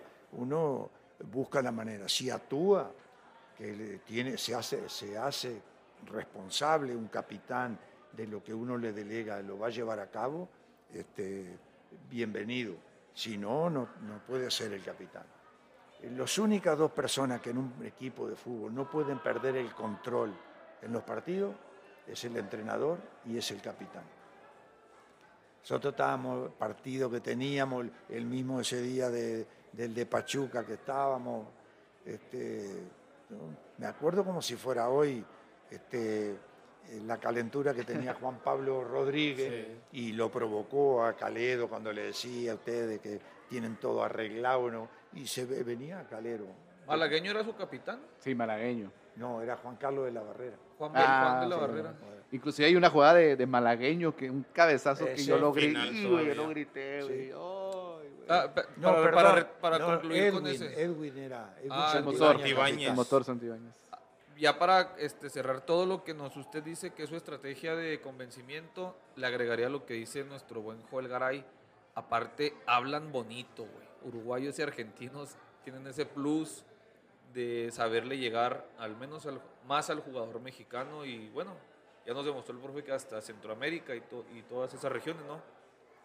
Pero lo que dice siempre Joel, güey, hablan bonito y sí, enamoran. Sí, pero, pero yo no quiero ser uno que, adormezca, que hable de no, no, no, Yo creo que hay que prepararse, hay que prepararse. Todos los días hay que hacer una charla. previo al entrenamiento, diferente. Profe, ahora, que dice eso, perdón, ¿cómo he, escuchado que es, da, clases en el ENDIT? O, sí, hice una clase, voy, sí, me invitan y voy. ¿Qué es, qué es su actualidad a, a, a esos? ¿No, ¿No está fijo? Nada más no, no, invitan no. y usted no, me invitan voy cuando, cuando se hizo en la tarea hacer eh, unas charlas específicas de la verdadera formación, cómo se, cómo se debe hacer la formación de los niños a nivel integral. De los, eh, hasta los 8 años, 9 años, los niños tienen que ir a un campo de juego a jugar, a divertirse. A, a los 10, a los 11, a los 12, igual. No se puede entrenar para ganar. Los niños no tienen que ganar, no es, no es ganar, no es ganar, no hay que meterse en la cabeza. Desafortunadamente, a veces hay gente, y le, he pasado por la cabeza a Jaime, este, en el tema de que los papás y, quieren que gane y van, y, al final termina en problemas. No, el niño tiene que ir a divertirse, el niño tiene que, uno tiene que regarle su sueño, hay que, que siga soñando, que siga soñando. Después de los 10, 12 años que aprende todos los fundamentos técnicos, tiene que pasar a la segunda etapa, cuando tiene 13 y 14 años, que tiene que saber qué hace un lateral, qué hace un central, qué hace el portero, Todas qué las hace el cada función, cada posición. ¿Qué hace el lateral? Primero marcar, segundo cerrar. Hay que ganar de cabeza. Si sale jugando por afuera, por el lado de la banda, no por el medio, que si te la roban, te matan. Entonces, tiene que saber todo. A los, a los 14 años ya empieza lo táctico. 14, 15 años, ahora sí, ya sabes cuál es tu posición, ya estás bien técnicamente dotado porque aprendiste y te disfrutas el juego. Ahora, de todo, podrás ser profesional, vas a estar con esa tarea y ahí se suelta y que tácticamente sepa lo que va a hacer en un campo de juego. Pero no se puede perder, no puede, no puede jugar estresado, no se puede jugar estresado, no se puede, no. A los 10 años, un niño que le está gritando a su papá de afuera, profe, no debe de suceder eso. No, no, no, no. El papá lo que puede hacer, un, un niño, este, mis hijos lo saben, y, y yo a lo mejor tendría derecho de decirle algo, ¿no? Terminaban, ¿está bien? ¿Cómo te sentiste? Muy bien. "Ah, bueno, está". Yo lo único que hacía era, cuando solo le daba idea, una cosa decía, no, es que vos te paraste mal. Vos tenés Observaciones. que pararte, seguro. Eh, si yo soy extremo, antiguamente nosotros como extremos, si no nos decían nada, estamos así y queremos que el lateral nos dé la pelota aquí, frontal, ¿verdad? O el volante, aquí. Pero si yo tengo un hombre aquí en la marca, no me queda nada más que una opción. Tratar de amagar para un lado para poder salir, cortar hacia adentro o tomar la banda, si puedo darme vuelta. Y si no, no me queda otra que apoyarme de nuevo. Si el, si el extremo hoy se para paralelo a la banda, que la banda está acá, yo me paro así, y él es el lateral. Si está allá, aunque yo esté así, yo lo veo. Entonces, cuando yo voy a recibir acá, yo lo estoy viendo a él, allá. Entonces, cuando yo veo que viene la pelota y él no se movió, yo dije, ya le gané, porque yo la voy a controlar y me voy contra él. Y si veo que viene, yo vengo así y veo que viene, corto hacia adentro y él pasa de largo. Entonces, todas esas cosas que tienen que aprenderlas. Entonces, ese es el aprendizaje. Me invitan a el temor, voy allá y voy y me dice, Gabino, no, venga, profe. El otro día hablé de liderazgo, del liderazgo, de todos los tipos de liderazgo. Y ahora me dijo el otro día, este profe, a ver si viene unos 15 días, venimos para, para hacer un trabajo con los porteros, que, que se puede, que hay que hacer, porque en la época que yo inicié como técnico, también tenía que entrenar a los arqueros. Ok, Aquella No época había algo específico. no había específico. Profe, yo traía cuatro preguntas mías. Ya me quemé una, la de su estrategia, y la otra va relacionada precisamente a eso. Fíjese, Uruguay tiene más o menos en territorio lo poquito menos que Sonora. 176 mil kilómetros cuadrados, vi que tiene Uruguay. México tiene casi 2 millones de kilómetros cuadrados. En población, Uruguay tiene 3 millones y medio de personas, pero en los últimos 50 años ha crecido un millón de personas. O sea, es una población mínima, mini, prácticamente. México es más de 10 veces más grande, en población es 6 veces más grande. ¿Qué comen los uruguayos? ¿Cuál es su formación? Ahorita nos, nos platicaba usted la formación ideal de un muchachito hasta adolescente. En México sabemos que medio se aplica, en Uruguay se aplica, pero ¿cuál es la diferencia para que Uruguay siempre tenga jugadores en equipos top, en equipos élite? Mundiales. mundialmente ahorita ahorita en esta época porque la gente que nos escucha pues es más de- del fútbol actual son jóvenes tiene a Luis Suárez tiene a Cavani tiene a de jovencitos tiene a Fede Valverde tiene a entonces profesor ¿cuál será la diferencia días de entrenamiento intensidad el agua de Uruguay la comida qué, qué ve usted como uruguayo y como mexicano Eh, lo, mi- lo mismo que hemos hablado anteriormente de, de las comparaciones. Eh, yo creo que en Uruguay lo que ha prevalecido que fue un país que empezó a triunfar desde 1924, campeón olímpico, que hoy es un campeonato del mundo ya determinado, en el 28, en el 30, campeón del mundo en Brasil en el 50. Y en Uruguay eh, se juega básquet, había boxeo antes, todo, ciclismo, tal, pero el fútbol es fútbol en la calle todo el día, eh, fútbol. Yo siempre se lo digo a los amigos mexicanos, nosotros no somos mejores que los mexicanos, nosotros somos diferentes, diferentes en esa formación. ¿Por qué? Porque el fútbol en el interior eh, son 19 departamentos, 19 estados. Bueno, eh, Uruguay cabe dos veces y media en el, estado de Chihuahua, dos meses y media cabe. ¿No? Fíjate, no. Este, entonces, las distancias son muy largas, muy grandes. Y en Uruguay yo salgo de mi pueblo de Mercedes en un autobús, hago como de aquí a Chihuahua, tres horas y media. Ahora se hace más rápido. Eh, Uruguay se cruza de Montevideo a Artiga, el punto que está en Brasil, y lo hace en ocho horas. Ahí atravesó todo el Uruguay, pasando por los diferentes departamentos. Son tres millones y medio de habitantes, es menos gente.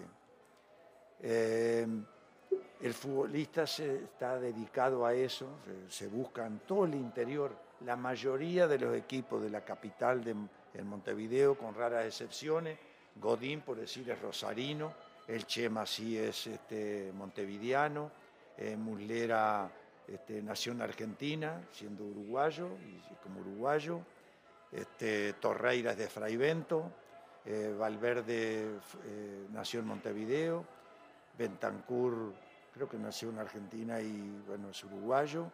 Eh, Cavani y Suárez son de Salto, un departamento de los más grandes que tiene 80.000 habitantes. Y después los que tenemos los otros, eh, ¿quién me falta ahí? Torreira le dije de Fray Bento, los otros ya los mencionamos. Los otros días jugó este, bueno, el cabecita Rodríguez de Florida que va, este, son de los diferentes departamentos. Los departamentos son los que surten los jugadores amateur que con 17, 18 años están entrenando. Este, se entrena, se entrena a nivel profesional, pero siempre respetando cada una de las categorías. Eh, por la distancia corta, por la poca gente, las escuelas tienen, una maestra tiene 30 niños en la escuela o 25, un salón de clase. Acá hay maestras que tienen que atender 60 niños Sí. o más. Y entonces, ¿qué pasa? Hay, hay, hay educación física obligatoria. Los maestros de educación física obligatorio, donde se trabaja agilidad, destreza, coordinación, se tienen que ir a vestir, van con su uniforme, porque les permite ir y volver a los diferentes lugares. Entonces, y, es la pasión del fútbol. Y los papás son apasionados, pero, pero están encima, lo que le decía, encima en el sentido que va, va a una cancha, y a lo mejor el- el- si yo soy eh, que quiero que el niño destaque de cualquier manera, el papá trabaja, normalmente la mamá se lo decía a Jaime el otro día, la mamá es la que lleva a los niños a la escuela de fútbol o al deporte en general. El papá trabaja toda la semana y el único día que va a ver al hijo es el día del partido. El papá es el primero que va más nervioso que su hijo, porque si le apasiona el fútbol o el básquet, va muy nervioso pensando que si al hijo le va mal, él se va a sentir mal, como diciendo, "Wow, mi hijo no juega nada. No, él ya- yo tengo una, y tengo una charla, yo tengo una charla donde, eh, que la he dado en muchos lugares, fui a Denver, a, allá a Houston y todo, que se llama, tú eres mi papá, no mi entrenador.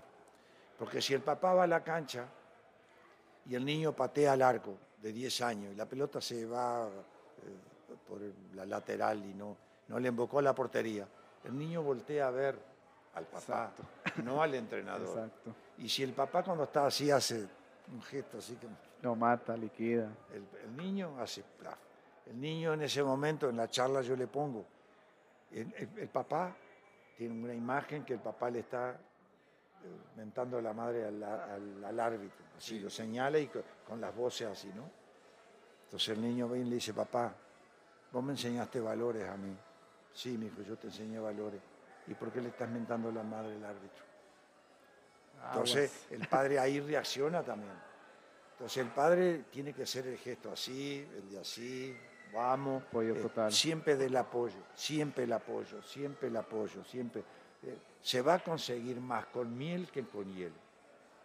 Ah, güey, ándele, güey. Para Y que lo cites. Yo platicaba porque a veces lo sentimos hasta personal nosotros, mi esposa y yo, con el, con el entrenador. Seguro. Pero le comentaba y ya después le pedí una disculpa yo a mi esposa porque le digo, es que tú nada más, bien, hijo, claro, bien. Y le digo, siento que eso el entrenador lo mira como, como si lo estuviéramos exhibiendo a él. Pero en realidad no es por el profe, es por nuestro hijo. Claro, Ah, todo vale por algo. Digo, nosotros tenemos algo fundamental, la comunicación. Eh, Uno tiene que llegar, a lo mejor en ese momento no se sientan mal tampoco y decir, bueno, voy con el entrenador y dice, eh, Jaime, ¿sabe qué? Nosotros le decimos bien a nuestro hijo, bien porque nosotros lo tratamos bien.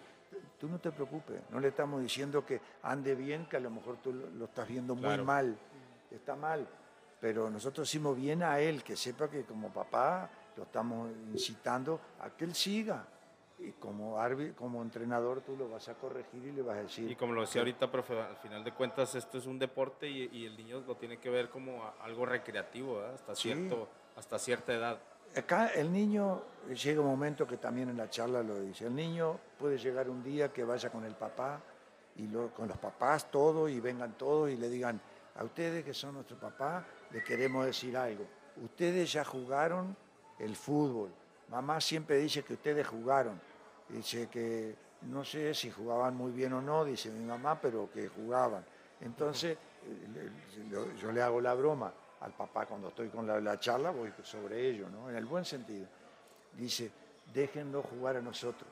Si no, no nos vamos, no, no- nos vamos a tener que atrever a decirle que no nos vengan a ver más a nosotros. Déjennos jugar.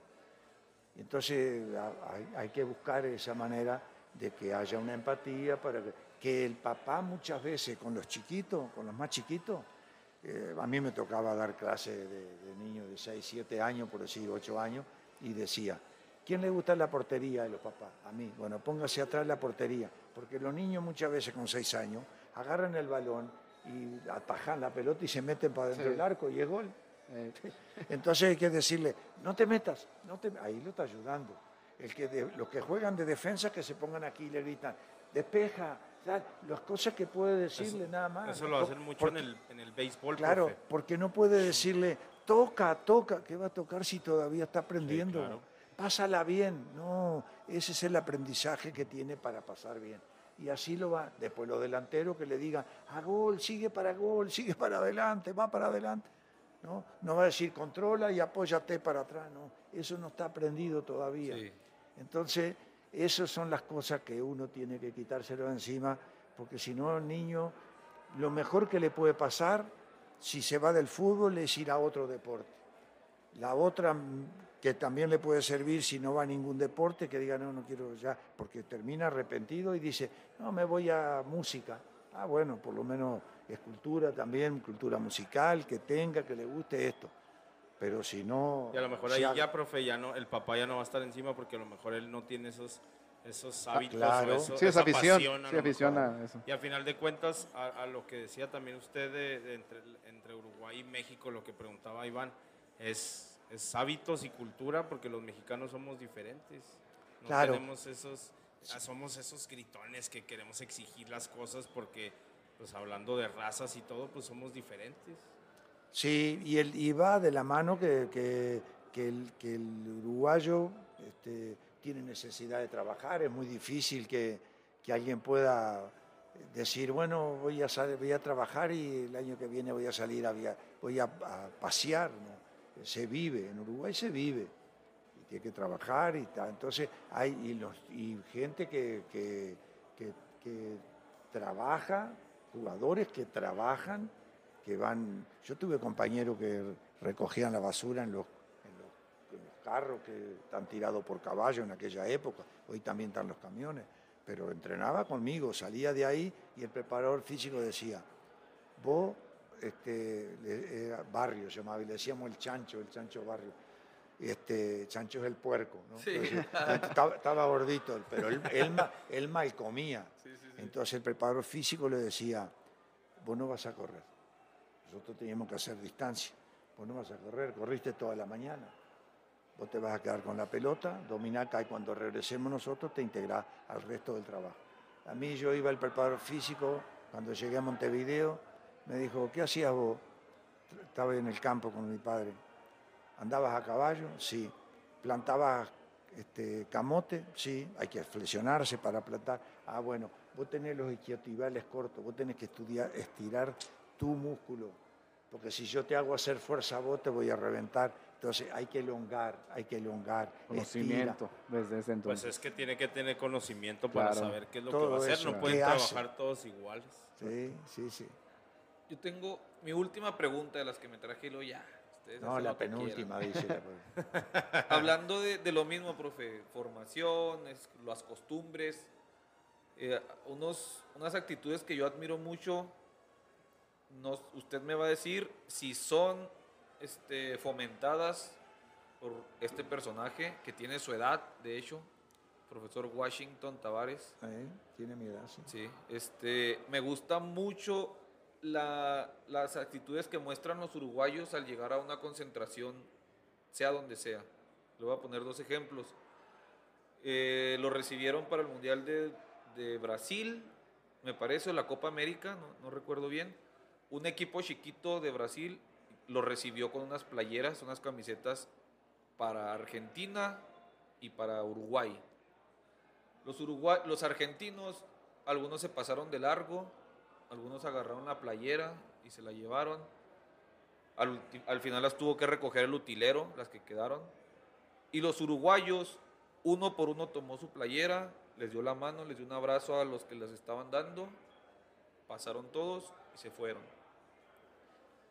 Al llegar en camión a, lo- a las concentraciones, los uruguayos, los jugadores, bajan sus maletas, ayudan a bajar el agua, los balones, este, de regreso igual, ayudan a subir todo. Y yo leía que, no sé si usted me dirá si es una costumbre del uruguayo o si el profesor Washington Tavares les convence de que ahí no son las estrellas que son en Europa, que son uruguayos, que, que hay que tener esa sencillez, esa humildad. Y, y a mí se me hace algo muy, muy destacable por parte de ellos. Eh, ahí vamos a lo, a lo de la cantidad de habitantes que somos nosotros. Eh, es un país que no tiene analfabetos, porque tienen acceso al estudio, que es obligatorio. Este, los papás reciben una asignación familiar si le consta que el, el niño va a la escuela, si no firma la boleta, no puede cobrar la asignación familiar y, le sirve a los papás. Entonces, ¿qué pasa? Eso se, desde el, fútbol amateur, en el Bristol de Mercedes, nosotros teníamos que aprender, ayuden al, utilero, lleven la bolsa, engancha acá. Ahora mi hijo Iñaki está en Montevideo, está en Montevideo Wander y yo le digo, acordate, el entrenador es el que decide, respeto con el entrenador, ayuda en esto, ayuda en esto. sé qué. Yo ahora hablo a veces, hablo con Santiago Estolaza, que anda cerca de Wander, y ah, ah, dice Iñaki, lo quieren todo, él hace todo, él no se enoja, él, él entrena, lo que le dicen, va, trabaja, pa, pa, ayuda, lo quieren todo acá. Ah, bueno, con eso me doy por bien servido. Si le va bien, va, y si no le va, no le va. Pero que la aprenda. Esas cosas, este, eso está hablado desde antes. No se olviden, muchachos, hay que ayudar acá. Pregunten, nosotros con indios, pregunten a los utileros, al, al- a, a Sergio y, a, y al, ¿cómo se llama? Al- a, Río, a Urrola, ¿cómo se llama este? Cosme no estuvo ahí. Cosme le tocó también esa etapa, ¿no? Sí, por eso. Cosme. Está, ¿cómo? Bueno, era ayudarle, hay que ayudar, hay que ayudar, el que sea. A mí no me pesa agarrar una bolsa de balones, bajar del autobús y llevarla. Y Tavares lo puede hacer perfectamente. Tavares fue maestro de escuela. Sí, educación fue física. maestro de escuela. Y entonces él tiene eso, pero, pero con, con- con- con hechos. No, no es que diga, este, eh, agárralo. Él agarra si baja, ahora no, porque él tiene la dificultad de la Sí, pierna. sí. Pero si él va, Él iba a la parte de la mitad del ómnibus, agarraba la maleta, la ponía acá, de balones y se iba. El jugador mira así y dice, "¿Sabes qué? Dale, vamos Sí. con él". El ejemplo, pesa más. Entonces, a eso es lo que le decía, es que no somos mejores, somos diferentes porque tenemos la opción, esa facilidad para poder eh, estudiar, porque están más cerca. Este, la pandemia existe y existió y sin embargo se cortó rápido. porque vacunar un millón y medio de tres millones y medio de habitantes es rapidísimo. Porque Y en repito, Uruguay les hizo casi nada, ¿verdad? Es cierto, eso, hablando de la pandemia. claro. Fíjate, Porque- otra de las... Nosotros estamos aquí, en Mercedes, departamento Soriano. Mi ciudad tiene 40.000 habitantes. Si cruzo el Río Negro, tengo Fraivent. Es otro estado, otro departamento, tiene 30.000 habitantes. Después va a Paysandú, que tiene 60. Después va a Salto, que tiene 80. Después va a Artigas, que tiene 45. Y así después está Tacuarembó. Así son la cantidad. La más grande es Salto y Tacuarembó, 80.000. Entonces, uno dice, bueno, es, es más fácil. Sin embargo, con el tiempo, igual va encontrando dificultades. Para las eliminatorias tal vez no. Para ser campeón del mundo yo creo que esta es una generación nueva que puede llegar a sorprender otra vez. Pero no nos olvidemos, en Uruguay, para armar la selección, se elige entre 150 futbolistas, porque son 15 equipos, que hay profesionales de la primera y, segunda, pero van los de la primera. 150 futbolistas. De esos 150, ya a los 20 años, 21, ya están todos fuera. Y vienen apareciendo los Valverde, los Bentancur, los Torreira. 23 añitos ya, Real Madrid. Está por eso. Y llegaron con 18, con Sí. 19. Bueno, muy bien. Llega ahí. Argentina con 60.000 habitantes elige la selección entre 1.500 futbolistas. Y Brasil con 200 elige entre 15.000 futbolistas. Entonces, eh, proporcionalmente se van encontrando países futboleros por eso. Entonces, y sí hay lineamientos, o sea, las, las casas club orientadas. Este, a veces yo he visto, me tocó, y me tocó siendo director deportivo, ir a la, a la, a la concent- a la- a la casa Casa club. dos casas club de Tigre que teníamos, y le pedí al ingeniero que estaba ahí, de, ayúdeme, vamos a poner clima, no había clima, unos calores. Eh, Toño Molina, si usted le preguntan un día, no estoy exagerando, Toño, él, está, él estudiaba abogacía y tenían un de esos cajones de, de verdura, que los de madera, sí, entonces ese era su... Una reja le llamamos nosotros. Ah, bueno, la Reja. reja estaba ahí y él ponía, tenía los libros ahí para estudiar, en ese, esa su, su biblioteca. Ahí la tenía, la tenía su cama, no había clima. Dije, bueno, hay que, hay que ayudarlo en eso para que pudiera seguir estudiando. Su papá es abogado, era de, de Sonora, Hermosillo, por ahí. Y, este, y entonces él siguió estudiando hasta que él se recibe. Pero, pero hay que ayudar a las casas club y las casas club tienen que tener li- lineamiento y tiene que ser respetado como si fuera su casa. Si no, a lo mejor viene acá y escupe en el piso. Ahí, en el piso. No. ¿En tu casa lo haces? No. Entonces, porque acá sí. Si estás en un restaurante y van, todo anda con gorra. Pero eso sí, cuando yo llegué a Toluca, el primer equipo que estaba, vi que entraban con las gorras al comedor. Entonces yo me fui por la mesa y le dije, ¿sabe qué, muchacho? Por la, elemental regla de urbanidad, la gorra hay que sacársela. Comemos, sí. Cuando te vayas ahí, te pones la gorra y te va.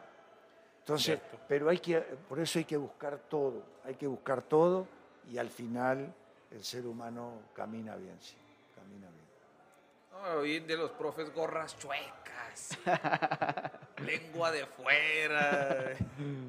Bueno, pero bueno. Ahí están las clases del, del profe Ugi. señores, yo ya Profe, me gasté mis no, pues preguntas. eh, yo, yo quiero preguntarle al, al profe qué es, que, que lo veo yo ahí, me toca estar trabajando y lo veo a veces, lo estoy, sus charlas que tiene ahí, platíquenos de eso, también tenemos esa similitud, ahorita nosotros éramos conocidos, yo, yo me nace esta idea de decir, ah, pues vamos a compartir esta plática, pues, por si alguien nos quiere escuchar, ¿verdad? Pensábamos que nada más nuestras mamás y, mis, y nuestras esposas. Ahorita, pues qué bueno que ya, ya se, se distribuyó por muchos lados. ¿Qué tal le va con sus, platíquenos cómo, cómo nos podemos encontrar en Facebook y qué, qué, qué es lo que hace el compartir con la gente? Nada más no quedarse lo- eso que tiene usted de, de- de sabiduría, sino querer compartirlo cada semana, cada día. Sí, eh, mi padre siempre decía, mi padre era un hombre de campo, este, repito, y uno va aprendiendo. La filosofía de la gente de campo muy sana. Eh, mi padre, por decir, cuando hablaba de mi forma de ser, eh, sí, me tocó, después me, me- me profundicé mucho más para leer, por decir, me gustaba leer y, y hay que leer y hay que dar, inducir a los hijos a que lean. Y me acuerdo que mi padre decía, en la vida, decía, hay que tener mano firme, no mano dura. Porque la mano firme en un caballo, que es la mano izquierda, entonces la mano firme. Si uno amansa un caballo, como se debe amansar, eh, acariciarlo la mañana, sin golpearlo, sin castigarlo, sin espolear, aunque la use, pero no espolear, entonces el, ponerle el bocado y darle a ablandar el cuello, el pescuezo. Y, y entonces él lo iba amansando. Y ya cuando lo montaba reparaba tres o cuatro veces y, y al final salía galopando. Si el, el caballo está mal arrendado y se lo dio a mi papá, usted le dice, quiero que me arriende este para mi hijo. Si, si el señor después le dice, lo castigó y le pegó con el afuete o lo expolió mucho y eso, a lo mejor va el trotecito el caballo por ahí, mientras va, va tranquilo. Pero si viene y le dice uno, adiós fulano, y usted levanta y hace así adiós, el caballo repara y lo clavó de cabeza, porque él cree que lo va a castigar. Si es un animal, yo no digo si será la palabra lo entiende o tiene una, algo que le, le hace sentir que, que de la otra manera está bien, este, ¿por qué nosotros no podemos intentar ser de esa manera? Entonces, y aprendí que decía, en la vida eh, dar es más importante, mucho más que ser.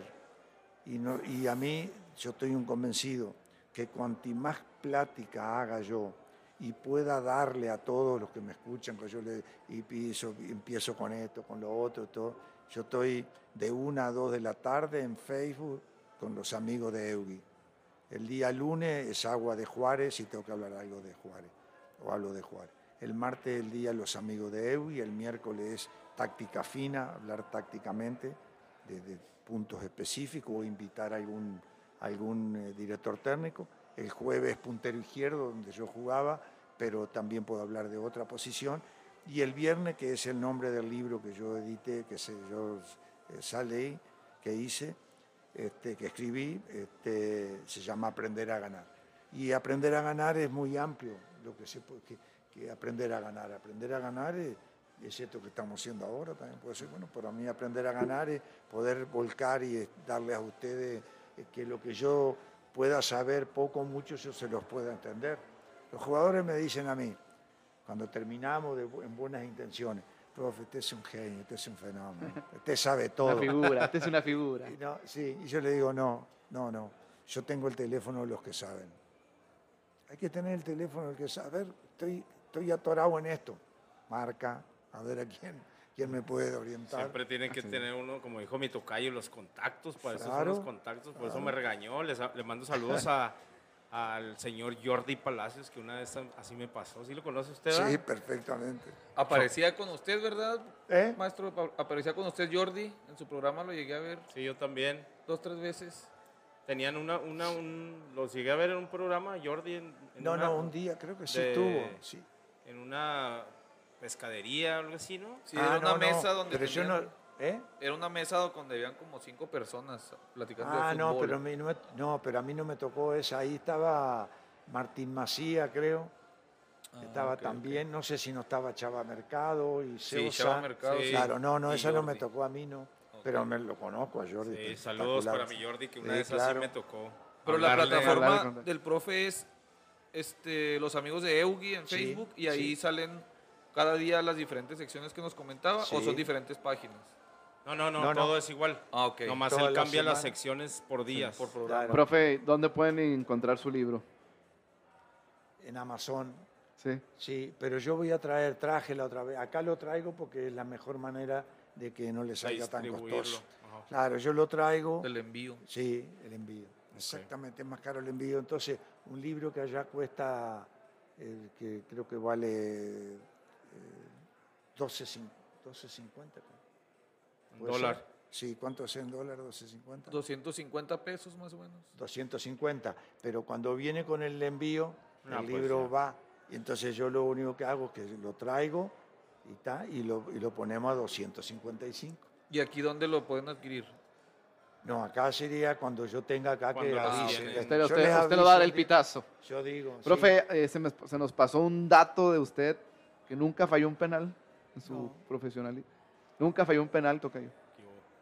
Nunca. Da, da, dato robado. No, yo, yo se la dije. No, ¿verdad? yo no, no. pues tú- No, yo sí lo vi ese, pero ¿Sí? sí, le había cantado que lo iba a soltar. Sí, mi- fíjate, nunca falló un penal. ¿Y tú, Tocayo? No, yo ni penales tiro ya.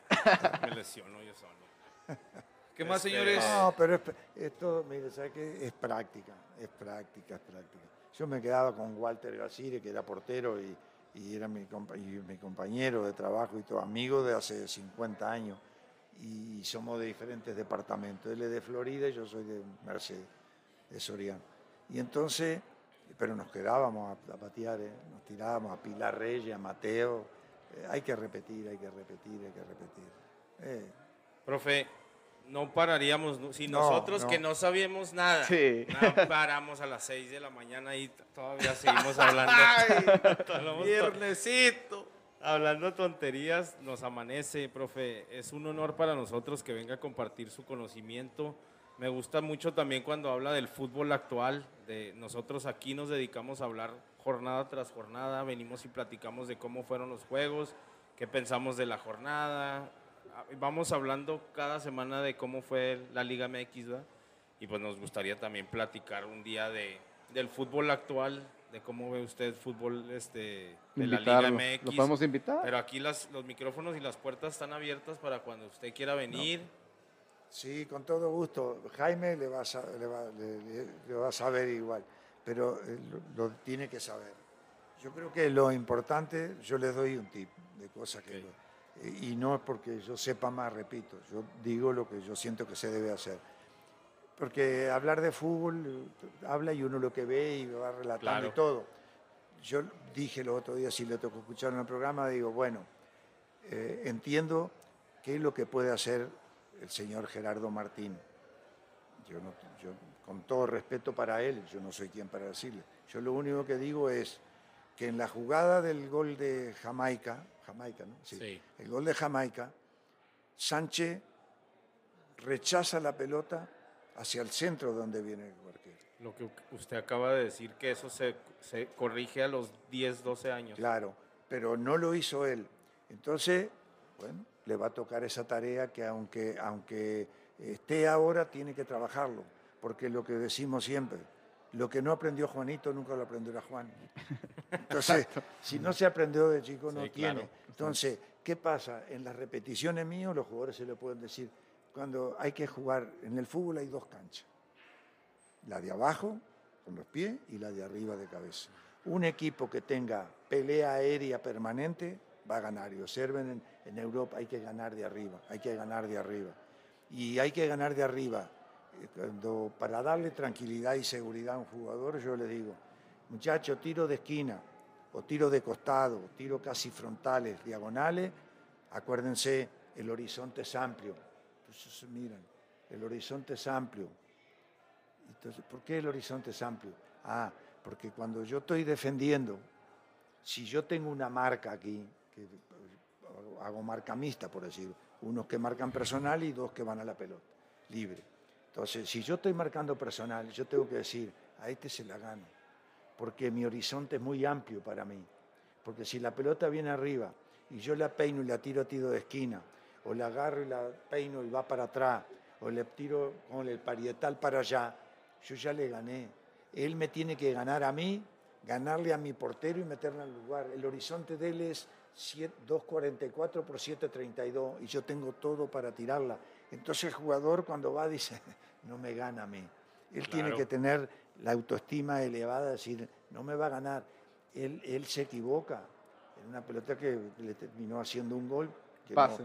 ¿no?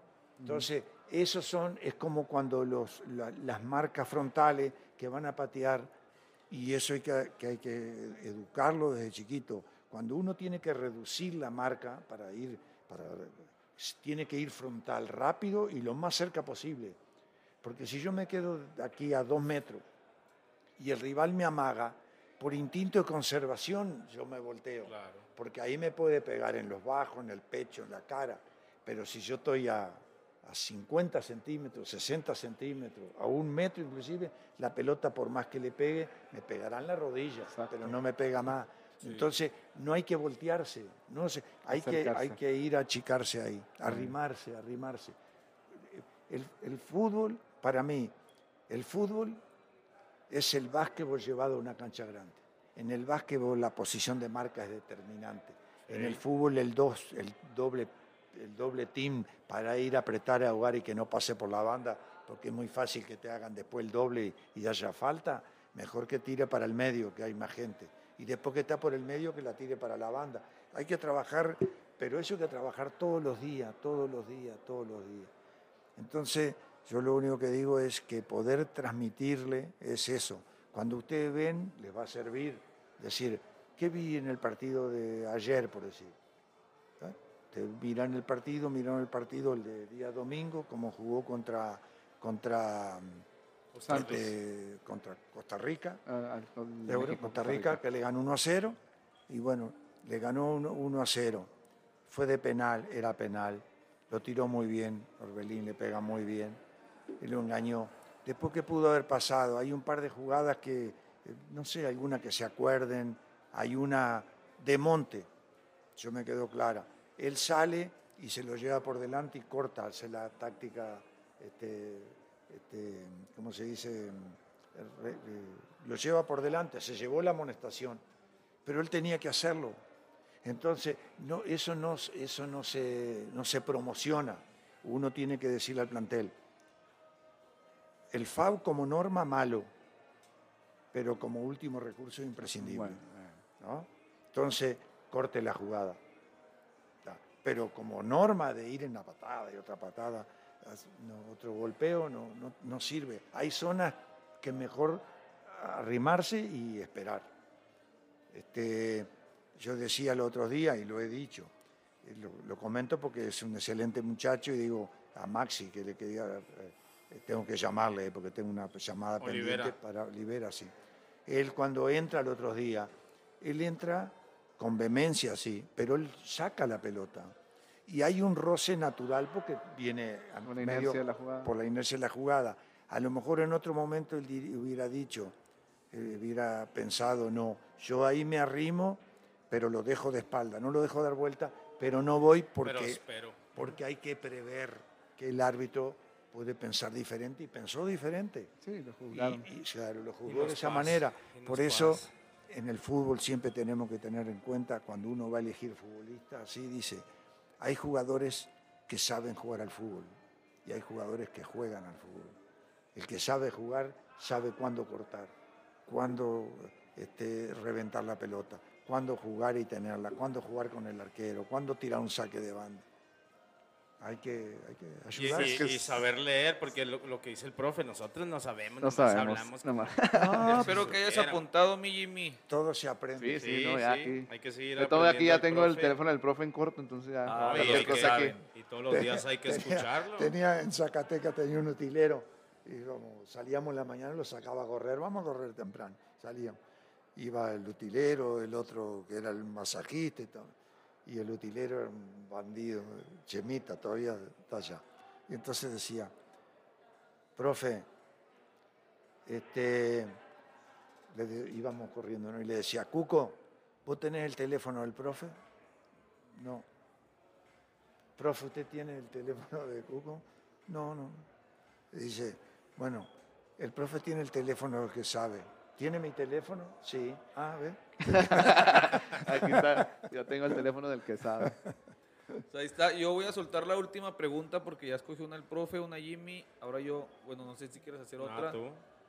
Última pregunta para los boletos, cortesía de HCI. ¿De qué países son los, fueron los padres del profe Eugi? Ahí está. Ahí la mencionó el profesor, los orígenes del profe. Con esas tres preguntas, contéstenlas al inbox de Facebook y ahí están cuatro pases dobles. Falta una, ¿no? Son Pues tres. ya no quiso calcio, güey. No, pues no. Haz otra, güey. No, no, pues la lanzamos ahí ya mañana que escuche el episodio ya con calma. Bueno, ahí Así está. es. Ah, bueno, la saca. Pásame la de indios para que el profe me la firme. Este, el- le, pla- le platico, profe. Aquí, en el, aquí la gente que nos escucha, los, los fans y nosotros, Ok, voy el marcador. reventamos al, al, al Jimmy. Allá está atrás de los platos. Porque a todos ¿Al los equipos? Yo- no, profe, enfrente, pues a, claro. to- a ahí no. todos los equipos le va, profe. al Leones Negros, a los Pumas. Es que le cuento la historia América. rápido. No, de todos los equipos vas a contar la No, historia, no. güey. No, no, pues es que dicen que le voy a muchos, pero es que mi papá le iba a los Leones Negros, por eso él iba a los Leones Negros. Sí, Y luego a los Pumas porque desaparecieron los Leones Negros. Pero no, yo, yo, yo soy americanista. Pero sí apoyo los equipos de Ciudad Juárez, pero por eso me revientan acá mis compas. No, pero nadie es perfecto. sí. Pues vámonos, señores, ¿o qué? Sí. Sí, ha sido un Una hora placer. Tengo el 56 tirante de, profe? de cátedra. Este, pues como le dije ahorita al profe, estas son ah, los micrófonos están abiertos para él para cuando quiera venir a, a seguir hablándonos de fútbol y esa manera de describir cada jugada, güey. De esa memoria que tiene de cada jugador con el que compartió cancha. Memoria con el que impresionante. Dirigió, güey. Hasta vergüenza da cuando dice, ahorita me acuerdo, y ya, yo ni me acuerdo ni cómo se llaman mis hijos. Yo daba ese tema de los diferentes liderazgos en una clase de formación sociocultural hace tres años, no me acordaba, profe. Hasta ahorita que lo escuché. Dice, Estoy me frito acordé yo. ahora, le dije, la, la- la- la delantera de River era Ferreira, Pedernera, Di Stefano, Ladruna y Lustó. No había mencionado a Pedernera. Tómala. Con Pedernero nos encontrábamos y le decíamos, don Adolfo, este, los zurdos somos todos buenos. Y él decía, no, es que son menos y se ven más. Decía. Pues ahí está. Te huele, Jimmy. Entonces, yo le cuento, yo nací en el 47. Tenía tres años cuando Uruguay fue campeón del mundo. El 16 de julio fue campeón del mundo, 16 de junio del 50, julio. Uruguay firmaba, formaba Máspoli, Matías González y Eusebio Ramón Tejera, Schubert Gambetta, Dulio Varela y Víctor Rodríguez Andrade, Alcide Edgardo Guilla, Julio Pérez, Miguel Chafino y Vidal. Y Brasil jugaba Barbosa, Augusto y Juvenal, Bauer, Danilo y Bigode, Friasa, Sicino, Ademir, Jair y Chico. ¡Ojalá, güey! Ah, profesor, una eminencia. Qué bárbaro, maestro. Sí, Pues todos bárbaro. los que nos están escuchando, lo- los fans, hay que ir a la página de los amigos de Eugi, Sí. darle like para poder un día que tengamos el tiempo a esa hora o si no, pues llegar y Facebook ya sabes que es estar permanente. permanente. Eh, Oye, un y- y saludo mandarle- rápido a, a César Pinedo, que nos escribió en el episodio pasado de Sombreretes, Zacatecas. Así es. Saludos a César Hasta Pinedo. Zacatecas. Saludos, gracias a todos. De nueva cuenta, maestro Eugi, muchas gracias por acompañarnos. Gracias por, pues, por estas dos horas. Gracias por hacer que esto siga valiendo la pena. Muchísimas gracias, gracias por la invitación y con todo gusto para todos. Este, el día que gusten estoy acá. Muchas gracias. gracias. Gracias a HCI, gracias a Luis, este, George, este, nuevo, nuevo personal del staff, gracias. Gracias a, a Miriam, Alexa. Y vámonos, señores. Que la pelotita no deje de rodar. Pero voy a decir algo, ¿eh? Venga, venga. Este, primero que la señora me disculpe porque cuando yo entré estaba ella ahí, a mí nadie me la presentó y era la señora de él. Lo saludé a todos y ella estaba ahí, ahí. Disculpe- Ahí está la diferencia entre discúlpeme, uruguayos y discúlpeme. mexicanos. Sí, señor. de irse. Profe, muchísimas gracias. Gracias a ustedes. siempre agradecido, Chacalaca. Dios es redondo.